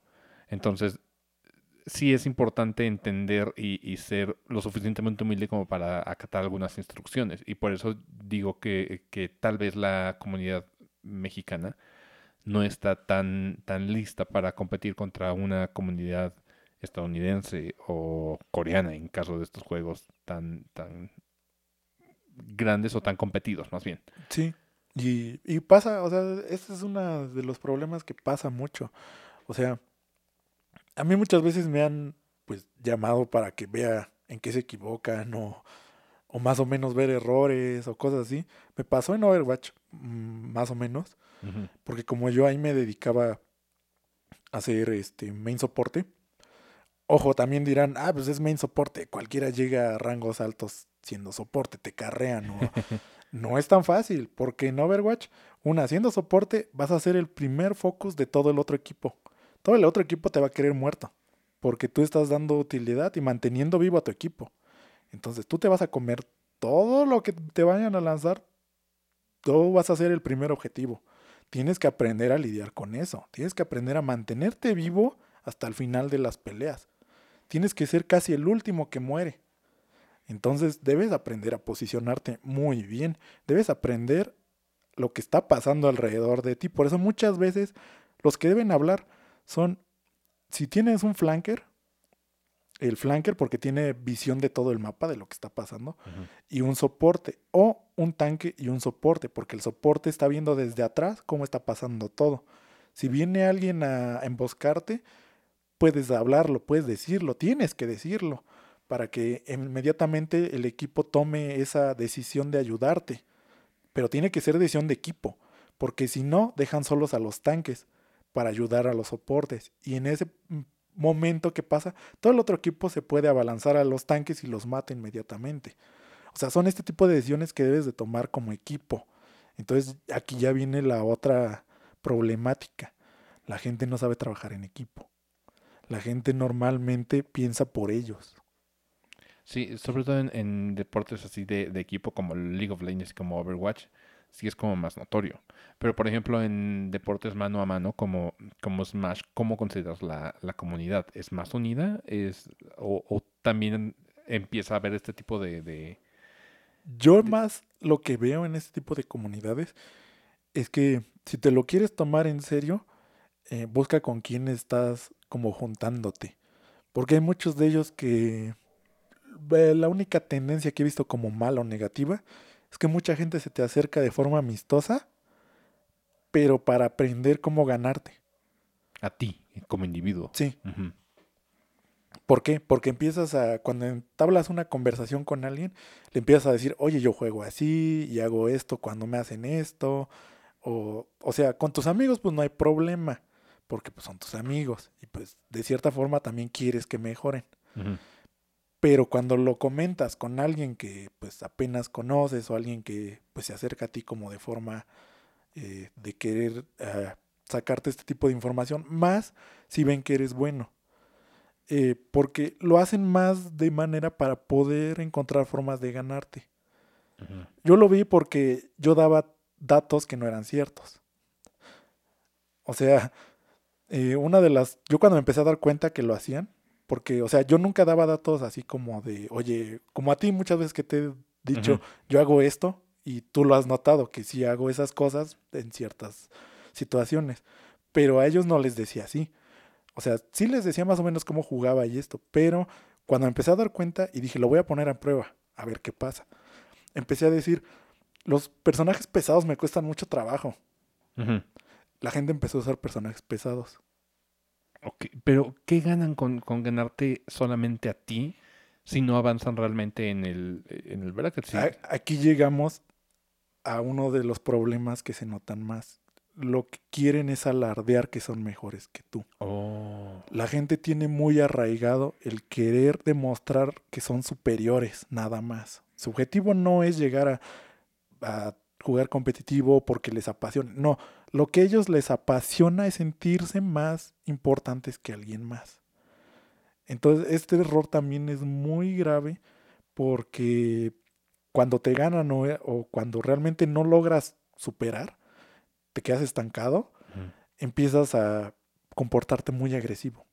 Empiezas a tirar otras culpas. La llamada sal. Y eso se nota, o sea, ya has visto comportamientos en todos lados, ha pasado. Claro. Y es por esto, porque esta gente lo único que busca es sentirse superior a los demás. Que llegan a un punto en el que se estancan, porque sus habilidades no les dan para seguir subiendo. Eh, también, igual, este tipo de gente, cuando es habilidosa, normalmente se queda sin gente que los ayude. Empiezan a hacer como, sí, eres muy bueno y lo que sea, pero como persona como que no les termina de agradar a la gente. Entonces, eh, también hay que tomar en cuenta eso. Es que aquí hay mucho factor humano involucrado en, en los, los juegos. En general, todo donde hay factor humano se puede prestar a, a que haya un, un lado muy, la- muy malo muy feo. Sí, y más cuando ya eres más conocido, porque la gente se empieza a fijar en ti. Entonces, cualquier error que hagas o cualquier cosa, eh, te empiezan a, como ya eres conocido, se empieza a hacer más grande. To- Tomemos como ejemplo lo que pasó el año pasado con la comunidad de Smash profesional. O sea, Sí, que escaló demasiado. Sí, muchísimo. Ah, este, este es como chisme que queremos contar desde hace mucho tiempo y, com- y comentar. Creo que es el, el punto. ¿Cómo inició todo esto? Porque fue entre ah, Captain... ¿Cómo se llamaban? S- Era Zachary y... y este... Captain Zack. o- Sí, es, Sakari, bueno, Captain Zack, no me acuerdo cómo se tiene de nick, pero es Sakari. ¿Con quién? Este, con Nairo. Nairo. Ok. Ah, Nairo, recordemos, era muy querido por la comunidad. O sea, había gente que, aunque no fuera eh, seguidor de, de Smash competitivo, an- le- a- era como esa persona que, que te sentías a gusto. Yo lo sé porque hay mucha gente que no veía así Smash siempre y les decía que les agradaba Nairo, o sea, como persona, como jugador profesional, porque pues obviamente es un nombre pesado. Eh, lo conocían de muchos lados, o sea, aunque no jugar, no estuvieras involucrado en la escena de Smash o nada de eso, eh, había mucha gente que lo conocía. Se había mucha gente que sabía quién era, que le decían buenas cosas de él. O sea, lo consideraban una persona buena. Eh, esta bronca que tuvo empezó porque en el 2020 se popularizó mucho el Me Too. El Y todavía. hashtag Me Too. Acaba de suceder una, una cuestión entre youtubers. Yo no veo youtubers, a mí me valen tres hectáreas de pito. Pero, pero, Pero hay, o- sea- hay otra, otra ola de Me Too's, por ejemplo, aquí en México. Pero sí, se popularizó el Me Too y, Y eh, obviamente esto también ya tiene antes, o sea, ya es. Sí. Ya, ya viene desde hace tiempo. En el 2020 lo que pasó es que empezaron a destapar esto. O sea, pero con jugadores de. o jugadores o miembros de staff o. eh, bueno, nombres importantes, porque recordemos que también la Evo este, sí. tuvo este problema. O sea, Evo fue lo primero que, empezando el 2020, tuvo esta bronca. Y fue uno de los más sonados. Después de esto, pues hubo un tiempo de calma, por así decir, en nuestra, nuestro ámbito de juegos. Y luego empezó a sonar esto de Smash. Empezó mucho con esto de Zachary, que en sus streams lo veían mal, que quería contarles algo, pero no quería. O sea, empezaba como a insinuar cosas que quería sacar, pero no, no lo hacía. Eh, ya cuando llegó a lo que llegó, que fue cuando ya todo el mundo se enteró, que fue estos tweet longs Sí. que hizo, este, fue cuando se empezó a destapar todo el mundo. O sea, acusando a, a Nairo de, de abuso sexual Cuando él era menor. menor en uno de los torneos. Entonces, este, cuando se destapó todo esto, empezó a salir más gente de en este precisamente círculo de escena competitiva eh, que empezaron a precisamente a decir Me Too y ponían sus experiencias con ciertas personas. Eh, Leo, este Leo, no, este Leo no, no, cero. Leo no, Leo, Leo está chavito, Leo, espérate. Sí. Creo que ni es mayor de edad todavía. este Cero, que también era pues uno de los nombres más importantes. Él ya era hasta comentarista, se retiró de los, los torneos para... No, pues eh, precisamente él fue el mejor jugador de Smash antes que Leo. O sea, así lo tenemos pues considerado, o sea, así lo tenemos, así estaba visualizado Cero. O sea, Cero era, era el jugador de Smash que a vencer siempre. O sea, tenía este nombre, tenía, y a él también lo empezaron a involucrar en todo esto. Mucha gente pensó que solo era para tener popularidad, para, o sea, quererse colgar de Cero El, de alguna problema de, manera. el problema de los Me Too's y de todo este tipo de conflictos es que no se resuelven entre, entre miembros. O sea, no es como de tú, con, yo con- contigo y hablamos y discutimos No. y nos vamos a la ley. Lo evidenciamos. Sí, O sea, porque a mí me, me- choca un poquito de este Me Too, porque de repente empiezan a sacar cosas que, que sucedieron hace años. Ojo, no estoy a favor del abuso ni de, de que nadie sea un asshole con nadie. Pero el hecho de, de no separar la carrera de lo que sucedió personalmente afuera es como lo que genera conflictos y aparte de todo se prestan muchos malos entendidos y a cosas maliciosas. Porque, ojo, está bien denunciar a tu, a tu atacante. Pero hemos visto casos donde, donde este tipo de denuncias han sido utilizadas para mal. Y siempre, yo digo, en todo aspecto de la vida hay que tener este plan de contingencia para lo malo. Porque sí, encontramos el servicio en un cuchillo, que es cortar tu verdura, cortar la carne, pero al mismo tiempo el cuchillo sabes que puede servir para atacar a una persona. Y eso no vuelve al cuchillo malo, sino lo vuelve como un, arma de varias utilidades que puede ser utilizada para mal y hay que saber que existe este mal y, sab- y saber cómo utilizarlo. Entonces, esto puede, este conflicto con, con Sakurai y con, con Nairo todavía está en un veremos, porque de repente Nairo ah, dijo, ¿saben qué?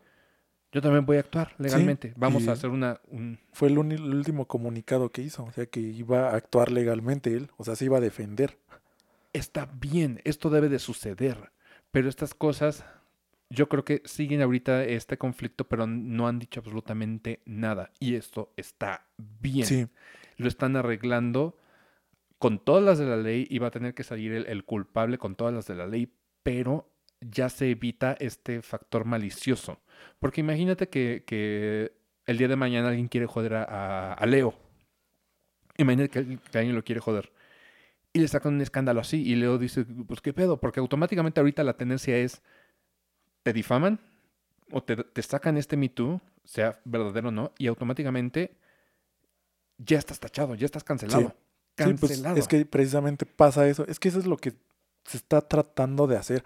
O sea, y tal como lo dices, o sea, esto se puede arreglar entre los, pues las partes afectadas, Y Con todas las de la ley. O sea, Sí. se tiene que denunciar e irse hasta las últimas consecuencias de la ley, pero aquí pero que se quede entre ellos. Ya si después salen otros medios o lo que sea, sí, pero ya no estás como involucrando a todas estas redes que luego se meten a precisamente empezar a tacharte y a decirte, porque hay muchas veces que ha sido falso y que aún así se queda ese estigma de que te tacharon por esto. me, me queda muy en la mente el video de, de una señora, no sé si te, te- te llegaste a enterar del video de Lady Oxo aquí en México, de un señor que le que está grabando a una señora porque deja a sus hijos en el Oxxo como castigo Ah, y, se- sí, y entonces la graba y la señora de repente en un punto empieza a gritar, auxilio, me tocó. Y alguien le Sí. grita, pinche puerco.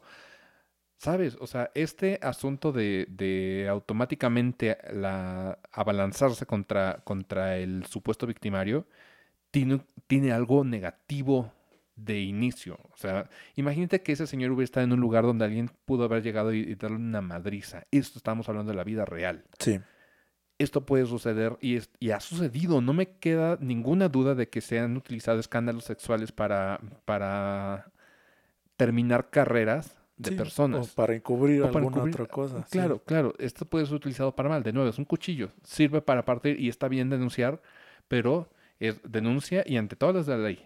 Porque Facebook y las redes sociales no tienen que ser este, este juez de ninguna manera. Mm, mm. Y, y de nuevo, yo soy enemigo de darle el poder a las redes sociales como se lo hemos dado hoy en día, porque pesan demasiado. E imagínate todo el, el backlash, es- este efecto negativo que le llegó a, a- a Nairo antes de una resolución o antes de poder tener la oportunidad de limpiar su nombre o no, o, o de que finalmente salga en, en un juicio de, ¿saben qué? Es culpable.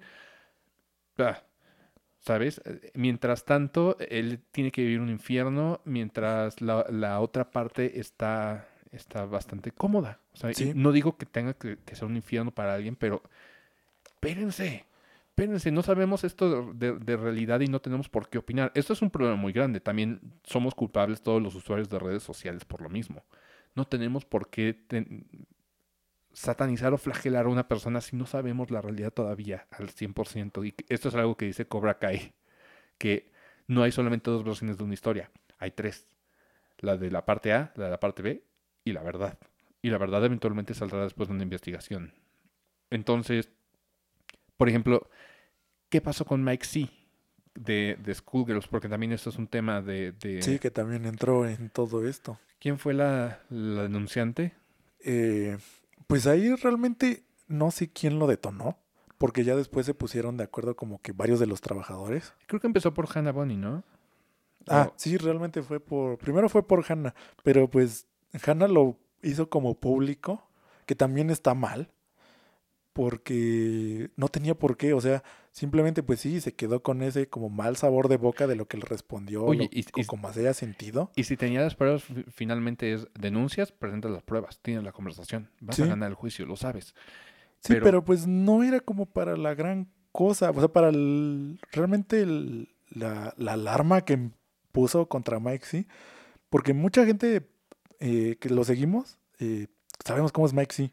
Es una persona introvertida y no, le cuesta mucho trabajo sea, eh, yo, yo lo sé porque yo soy introvertido y hasta hace poco que aprendí cómo a expresarme o a pensar un poquito antes de, de hablar y por eso estoy haciendo un podcast. Hay veces donde yo escupía lo primero que me venía a la mente y no, no tenía como un filtro de decir, ok, esto puede funcionar, esto puede ser incómodo para la otra persona. Entonces, a Mike sí como, como introvertido, ah, seguramente le gustaba Hannah Bonny. O sea, Pues, ¿quién no? O sea, pues sí, o sea, la, la- la chava es, es preciosa.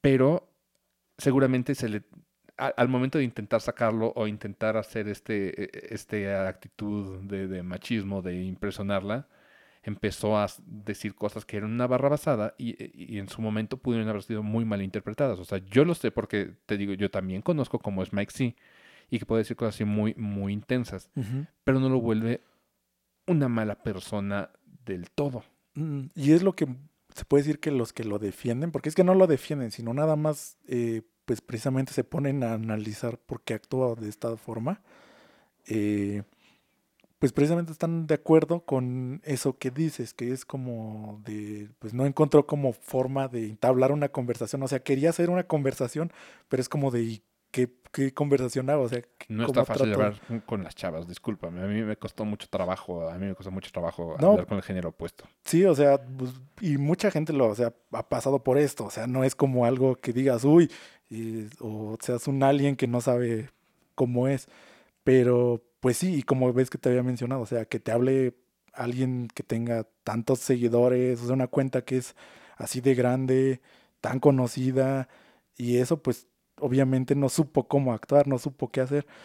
Pero pues se pudo haber quedado en esto, o sea, simplemente fue una experiencia mala tanto para ella eh, y simplemente pues decir, oye, no me agradó lo que comentaste o aquello y pues ya no quiero hablar contigo, no sé, o sea, sa- quedar entre ellos. Pero el problema principal fue que después empezaron a salir sus trabajadores.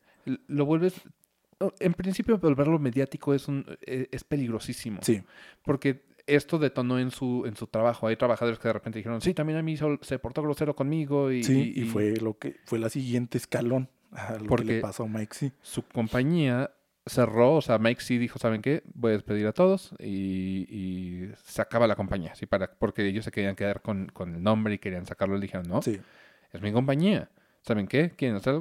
Todos Y después ellos quisieron, no sé, es que como dices, o sea, nadie sabe cómo es la verdad, pero lo que ellos decían es que Mike sí ya se quería quedar como con la compañía porque todos ayudaron a hacerla y que al final Mike sí se quería quedar con las ganancias, se quería quedar con todo y pues al final se puede decir que lo logró, pero uno no sabe realmente cómo estaban sus acuerdos, no saben cómo uno no sabe cómo trabajaban entre ellos, no sabemos nada. ¿Sabes? Me llama mucho la atención que, que estemos viviendo por esto cuando hay un capítulo de Los Simpsons que vimos desde chiquitos y nos, nos dio esta idea. Todos conocíamos a Homero Simpson, sabemos que es un güey bonachón, es pendejo, ¿sabes? Todos conocemos a Homero Simpson, decimos, no es mala persona. ¿Qué pasa cuando le quita la Venus de, de Nilo de gomita de las nalgas a la, a la niñera? ¿Te acuerdas de ese capítulo? Sí. Que se vuelve un pedote porque la niñera va al- al- a los medios y, y- y la gente... es- Nosotros estábamos de parte de Homero porque decimos, es que Homero no es malo. Homero solamente quería quitarle la gomita. Se le Sí. antojaba la, la puta gomita. Y la verdad era esa. O sea, eh, Homero no lo hizo por cochino. Homero lo hizo por, por pendejo. Sí. Y hay que entender que, que- ojo, no es excusable. No todo el mundo se puede, se puede proteger de decir es que soy pendejo. No, no, no, no, no, no. Hay veces donde es muy obvio y, y hay que entenderlo. Pero estamos hoy en día tan, tan susceptibles y tan, tan fragilitos que todo se nos hace un abuso. Y, y este es un gran problema. Sí, y esto procedió porque Hannah obviamente es mucho más conocida que Mike C. O sea, Mike C lo conoces, y hay muchos que ni lo conocen, o sea, no saben ni lo que hacía en Schoolgirls. O sea, simplemente sabían que trabajaba en Schoolgirls y ya. Pero pues gracias a él se hizo mucho de lo que es el netcoding, de los juegos fighting que Claro. usan ahora. Él hizo todo el engine de Schoolgirls. O sea, gracias a él funciona Schoolgirls. Eh, y él, o sea, él fue como el iniciador de todo esto. O sea, sí hizo muchos aportes a todo lo que es la comunidad. Y los que lo conocíamos, pues sí decías, ah, pues sí tiene actitudes medio, medio raras ahí, que pues sí se veían en stream o se veían cuando comentaba algo.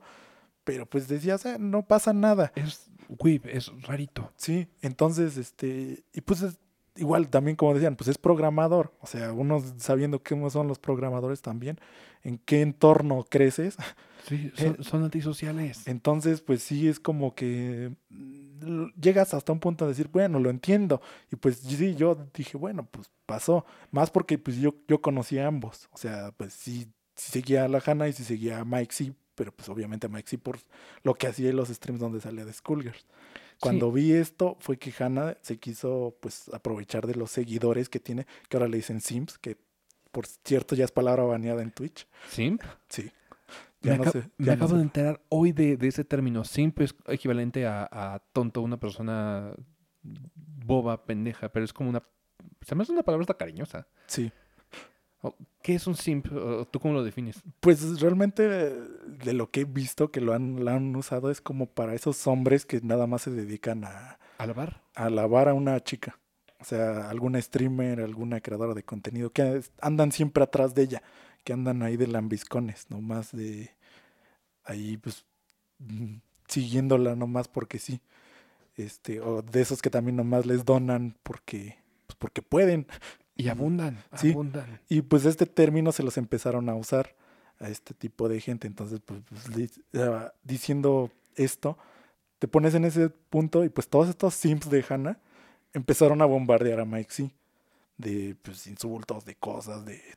Y obviamente pues tenía como más jale de este lado. Qué difícil, o sea, porque si una persona antisocial o una persona introvertida te pesan mucho este tipo de insultos y si no sabes cómo controlarlos o cómo filtrarlos de tu, de tu visión, digamos, o sea, que te dejen de afectar tanto lo- los comentarios negativos, te pueden destruir bien cabrón. O sea, hoy en día Mike sí es un caso muy triste porque él quedó deshecho. O sea, ahorita eh, se quedó sin nada, sin compañía, sin juego. O sea, Mike sí no tiene nada y está tachado en la comunidad gaming como, como el cochinote, como le decían a Emilio, ¿te acuerdas? Sí. Emilio, perdón Emilio, Emilio. a Homero. Que Homero se, se presenta y dice, hola, soy Homero Simpson, o como ustedes me conocen, el cochinote. Me encanta ese capítulo, o sea, y es creo que un capítulo que tenemos que referirnos. Luego les investigo cuál es. Pero, ¿te das cuenta? Sí, y no, y sí quedó así. O sea, ahorita el malo de la historia es Mike C. O sea, no le dieron ni oportunidad de decir eh, qué estaba bien o qué hizo mal o qué, qué cosa, porque él sí lo quiere como mantener por abajo. O sea, él no ha querido nunca dar nada. Y no ha contestado, ¿verdad? No, no, o sea, él en su Twitter lo maneja normal. O sea, pero eso sí, ha- hace menos tweets, porque antes sí hacía tweets de cualquier Me cosa acuerdo. Y de sus logros de, de Schoolgirls, de, de lo que llevaba. O sea, hablaba de muchas cosas, porque así era Mike, sí. Y le hicieron la carrera. Y ahorita ya casi no. Y el último tweet que yo vi, lo bombardeaban de insultos. O sea, no hablaba absolutamente nada de nada. O sea, ni de lo que pasó con la compañía, ni de lo que pasó con Hannah. Y aún así lo insultaban. Pobre, Y- pobre güey. Supongo que por eso tomó la decisión. Lo que me sorprende es que no lo ha cerrado. Porque la mayoría de la gente lo cierra. O sea, después de que le pasa algo así, eh, ya queda, pues, se sale completamente. Mike sí no. Mike sí sigue ahí, lo puedes etiquetar, lo puedes seguir, este, pues, viendo que sube. Pero te digo que se llena de mucha mala vibra, muchas cosas feas que le están diciendo. Chale, sí. O sea, para mí eres inocente hasta demostrar lo contrario. Sí, y pues por eso, y todo se dio a raíz de algo que te digo que era muy poca cosa. O sea, realmente viéndolo así, eh, sí, sus trabajadores quizás sí los trataban mal y lo que fuera y eso, pero eso ya era como después, o sea, eso ya iba a ser como, pues aparte. Pero lo que pasó aquí es que pues juntaron todo y pues lo hicieron que se viera la- de la peor forma posible. ¿Te das cuenta? El mito, es, el mito es una herramienta, pero también puede ser un arma. Sí. Y te digo, quién sabe si lo de Nairo puede hacer así. Sí, es, lo, es que eso es lo que no sabemos. O sea, Nairo ya ha querido pues, manejarlo también Y está bien. por su lado, o Es sea, l- fuera de. Es lo lógico. Desafortunadamente tenemos autoridades, por ejemplo, en México que, que no dan seguimiento a este tipo de casos. Y entiendo por qué el- la necesidad de, de algunas personas en denunciar esto. Pero si tienes pruebas, conversaciones, hoy en día todo lo manejamos en mensajes. Si tienes screenshots, tienes las de ganar. Denúncialo, denuncia. O sea, y, cuando ya no tengas oportunidad, sí, está bien. Denúncialo a voces, pero cuando sucede así de, de inicio y no actuaste legalmente antes o no procediste antes y tienes este background de, ok, lo intenté por los medios tradicionales y el sistema me falló, se puede prestar mucho a pensar, "Hmm, tal vez, tal vez hay una intención maligna en este tipo de demandas Sí. grandes. Sí, p- por eso digo que ahorita se vio muy manchado eso, la comunidad de, de Smash y de Fightings en general. Porque de hecho este, este problema, el, el asunto de, de- y perdón que te interrumpa, el asunto de, de agrandar tanto las cosas a, a medios, sobre todo de cosas laborales del trabajo, porque el, el ser deportista electrónico es un trabajo, es que afecta a estratos más grandes. Pongamos como ejemplo Smash. ¿Por qué Nintendo no quiere eh, involucrarse con la comunidad de Smash o hacer eventos de Smash? Porque la comunidad ahorita está tachada de abusos sexuales, estas historias, cuando solamente son casos aislados. Sí. Entonces, Pero la gente empezó a decir que era culpa de Nintendo, pues que yo te lo dije. exacto. Muchas veces empezaron a tirar pues al aire, a decir, eh, no, es que es culpa de Nintendo, no, pues es que Nintendo, es que, o es que Smash ya se sabía que era para juego, juego para pedófilos o cosas así. Es una estupidez. O sea, de nuevo, este es una parte de las el poder que le damos a las redes sociales. Creemos todos las redes sociales y, y todo mundo opina cuando no tiene nada importante que decir. Pero bueno, o sea, ¿qué podemos hacer? Ahorita estamos despotricando como a nuestros nuestros conocimientos limitados, o sea, no damos ninguna verdad porque pero tenemos un punto de vista, o sea, es válido. Sí, y pues es que ahorita salió más que nada porque afectó mucho a la escena competitiva. En general, O sí. sea, sí le pegó muy duro a todo esto. eh, y ya veníamos arrastrándolo desde antes, porque lo que pasó con, que te había dicho antes de este, este youtuber que se suicidó de, su, de Smash, no me acuerdo su nombre. Este, ¿Era de Smash? él, es que le hacía reacciones de cuando salían los personajes nuevos. Ay, Dios. Este, y sí, se me fue también a mí ahorita el nombre. Ética. ética. Eh, con lo de ética, desde entonces, eh, empezó a, a ver mucho también en ese entonces. Y precisamente esto hizo que Nintendo tomara en cuenta lo de con quién se relaciona eh, como creadores de contenido. Porque ya no quiere que lo asocien ciertos creadores de contenido con Nintendo. Porque pasa lo de ética. Que, o lo de Nairo en su caso Oh, sí. porque empiezan a asociar de que, ah, pues es que Nintendo lo permitió, porque Nintendo los, se puede decir que los ayudaba o les daba este, eh, empiezan a dar mentiras de que, pues, eh, de cierta manera los apoyaba o los incentivaba a que siguieran así, pero pues es que Nintendo no tiene nada sí, que nada ver que ver. Pero mucho de eso sí se quedó, o sea, lo de ética se quedó mucho en la comunidad de Smash y de Nintendo, de que pues él era como un peso importante. Y cuando pasó esto es de que tienes que ver cómo son tus creadores de contenido. O sea, hay muchos creadores de contenido que pueden tener fama, pueden tener dinero, pueden tener todo. Igual jugadores profesionales pueden estar como hasta arriba, pero no sabes cómo están de la cabeza. Es que realmente el trabajo y tu vida personal tienen que ser dos cosas muy aparte, siempre. Sí. No puedes ser una figura pública y revelar todo de tu vida personal. Eso está mal. Desde un inicio que tú quieres ser un influencer y grabar día, tu día a día, eso está mal. O sea, porque tu trabajo es una cosa y sí presume tu trabajo y, y creo que tu, tu legado va a ser tu trabajo. Sí. Para, para mi gusto personal. Tu legado es tu trabajo, es lo que la gente ve, la, la gente reconoce y el reconocimiento está bien. Pero, por ejemplo, veamos a, a- a gente muy grande. Ponle tú Mozart. Mozart fue un genio, un músico enorme, pero dicen que estaba tocadísimo de la cabeza y Sí. no por eso lo cancelaron. Sí. Nos quedamos, seguimos escuchando Mozart todavía. Hay Mozart para bebés y no porque fuera un güey loco lo cancelamos y decimos, no, no mames, es un güey loco, no voy a hacer un, un disco para bebés de Mozart. Sí, ¿Te das pues- cuenta? Y pues precisamente es eso, que este sí, la- los creadores de contenido y toda esta gente sí tienen que tratarse cuando saben que tienen problemas, pero que eso no afecte a los demás, o sea, que a todos los demás no lo vean como que nada más por esto o por aquello, porque es como decíamos, este, por ejemplo, esto de la Evo, que ya hasta tenía peligro de desaparecer. Eh, quizás sí, pero igual debe de haber algo que lo reemplace, porque la Evo como tal no fue el problema. O sea, el De evento como tal no... Es que de nuevo, la Evo no, no es una guardería. Ellos no tienen la cláusula de guardería. no La- y no nada más la Evo, o sea, cualquier tipo de este evento... eh, no son guarderías. O sea, no. sí, ellos no pueden hacerse responsables por el comportamiento. El comportamiento de, de sus participantes. Si uno de ellos va en, la calle mata a alguien, esto es rollo de, de las partes. Y por supuesto es denuncia si el güey tiene que ir a la cárcel. Porque es la ley. La ley está para respetarse.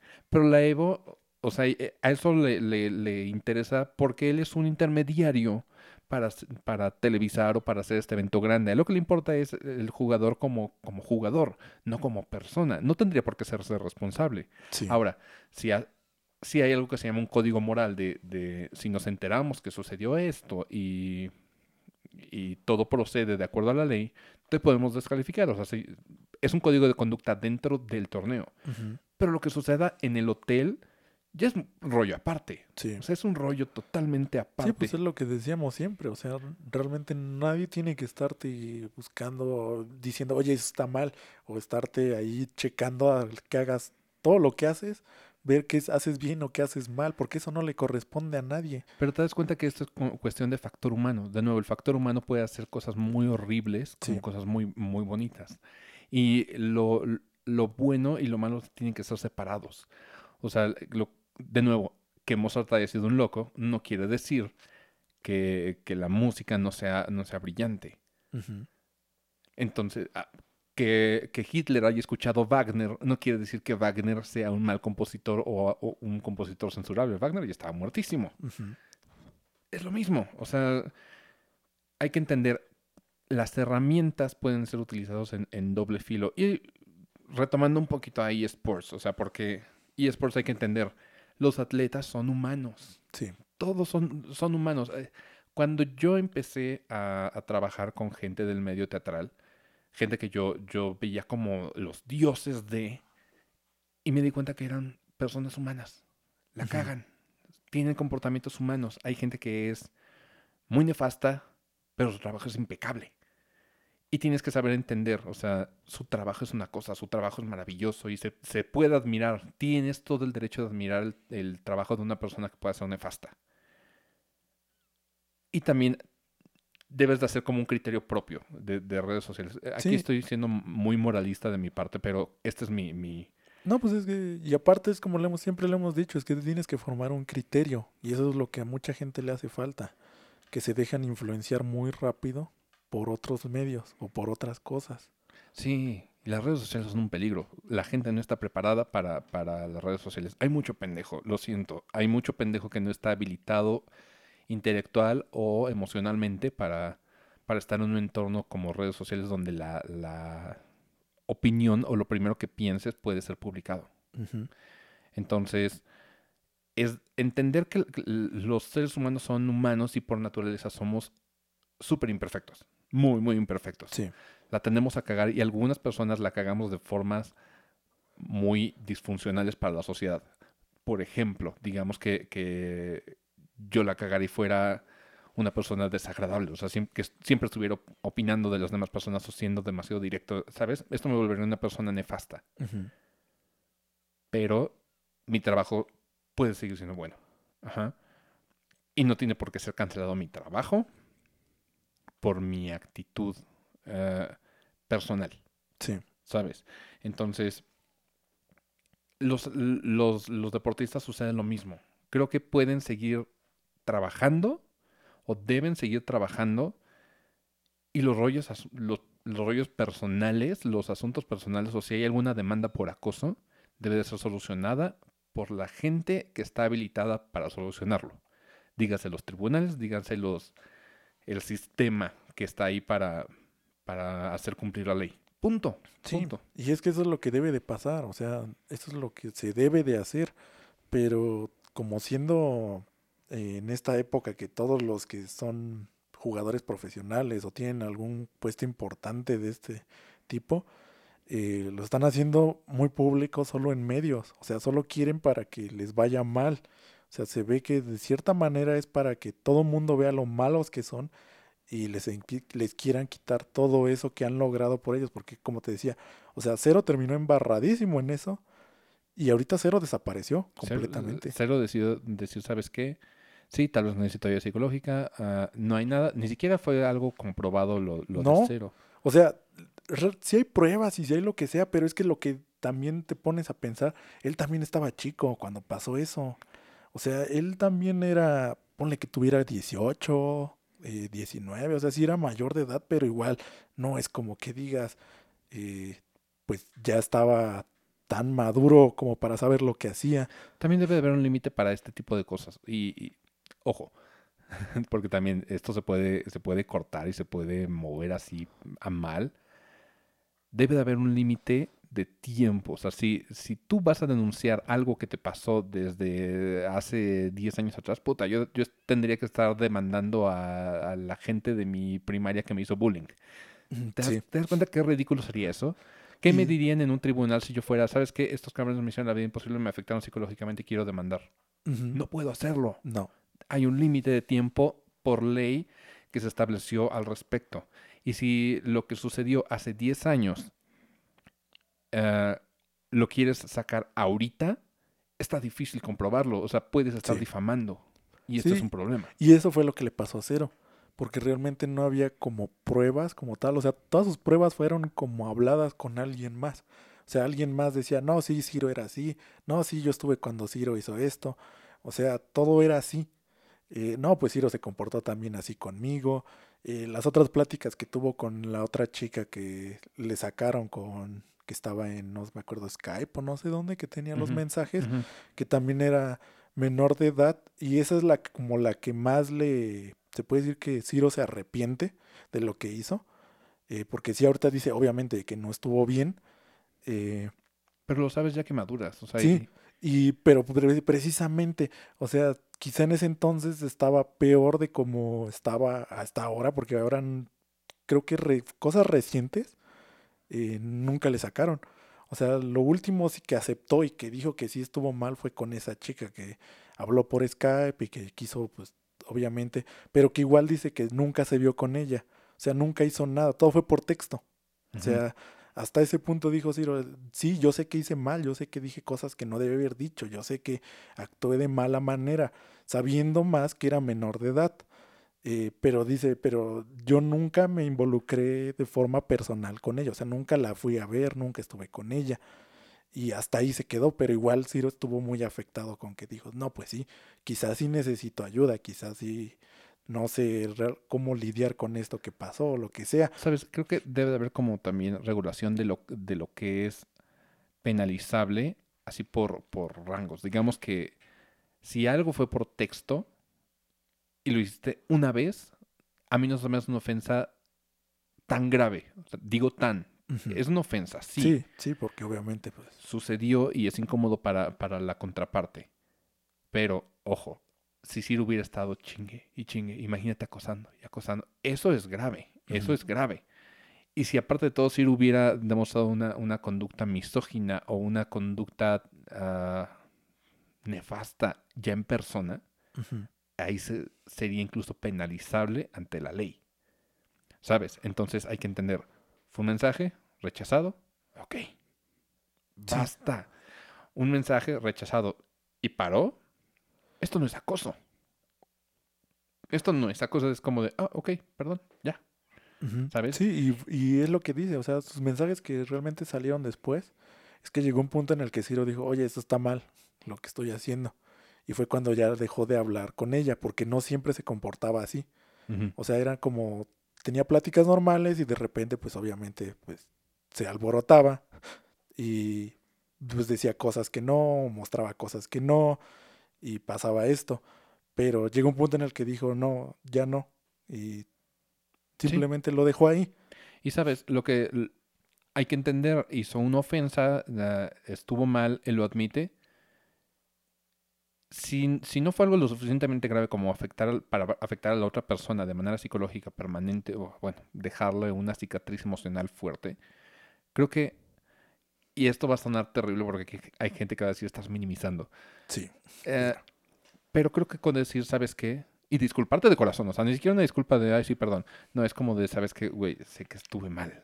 Sé que lo que hice estuvo, estuvo mal. ah, no debió de suceder esto. Hoy en día maduré lo suficiente como para, para entenderlo. Discúlpame. Eso se vale, Sí. ¿sabes? Y, y ya depende de la otra persona decir, ok, te disculpo ya. Water under the bridge. Sí, y esto fue lo que también más o menos le criticaban, o bueno, le dijeron a Ciro que no se disculpó como debió haberlo hecho. Y quizás sí estuvo mal, que no lo supo hacer. Y ya en este momento pues cerró sus redes y pues ya no sabemos nada de él. Sí, o sea, sabes, hay también la cultura de, de la disculpa y el perdón está muy está mal mal planteada.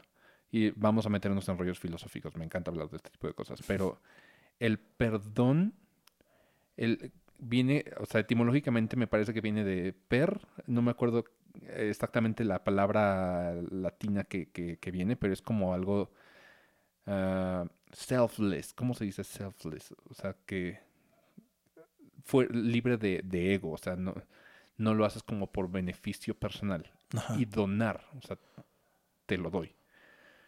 Perdonar. Tú, tú le, le, le perdonas a alguien de corazón sin esperar ah, algo a cambio. O sea, de- decir, ok, no olvido lo que sucedió, pero te otorgo este perdón sin, sin esperar nada a cambio. O sea, es porque yo quiero dártelo. Y no, y ni siquiera tiene que, que ser mutuo. O sea, no tiene que haber una disculpa de la otra, de la otra persona. O sea, el perdonar, el perdón, es algo que viene de, de, de ti. O sea, por ejemplo, yo con, con- cuando fui bulleado de, de- de niño y me afectó ca- cañón, llegó un punto donde perdoné y dije, ¿saben qué? Nunca, nunca les voy a decir a estos, a estos chavos, te perdono. Pero por mí, o sea, yo digo, ¿saben, ¿sabes qué? Elijo dejar que me, que me afecte y dejar de tenerte este coraje, este rencor. Ok, por este lado. El otro lado es la disculpa. O sea, el pedir esta, este discúlpame, hice mal. Discúlpame de corazón. He entendido que lo que hice en su momento está mal. Entonces, Ser debió de, de haber dicho, ¿sabes qué? Yo entendí. O sea, si es de corazón, yo entendí que lo que hice está mal quiero que, que me gustaría que me perdones. De la otra persona ya le dejas la pelota en su, en su cancha de, ok, te perdono o no te perdono, me cagas. ¿Sabes? Entonces, esta es como cuestión filosófica en general de las de la gente hoy en día. No sabemos ni, ni qué es perdón, ni qué es pedir una disculpa. Sí, porque lo ven como algo muy, muy superficial. Incluso pedir una disculpa hoy en día es, es muy tachado. O sea, en la cultura, o sea, es degradarte y nadie quiere pe- pedir disculpas. Entonces, es como, date el chance de, de pedir una disculpa de corazón. Rita Lane de corazón te pide una disculpa por burlarme de tu chaleco en secundaria y decir que se parecía al de Han Solo. Ahorita me está De una levantando, vez. sí, me está levantando un, un finger, así el dedo medio seguramente. Perdón, güey. Entonces, sí, o sea, es factor humano y esto va, va a aparecer en todos los esports, o sea, ya para ir cerrando un poquito porque ya llevamos más de, de dos horas, Ahora Pero- sí. es el programa más largo, pero creo que hay que entender, hay factor humano, eso es lo bello del- de, los esports y de cualquier deporte. Vas a pasar por todas las emociones, por todas las reacciones que puede haber de una Sí. persona. Sí, sí, sí, o sea, vas a ver una persona... Los deportes, lo, lo impactante es que ves como una persona en su máximo potencial, digamos. Esto es emocionante, pero hay factor humano.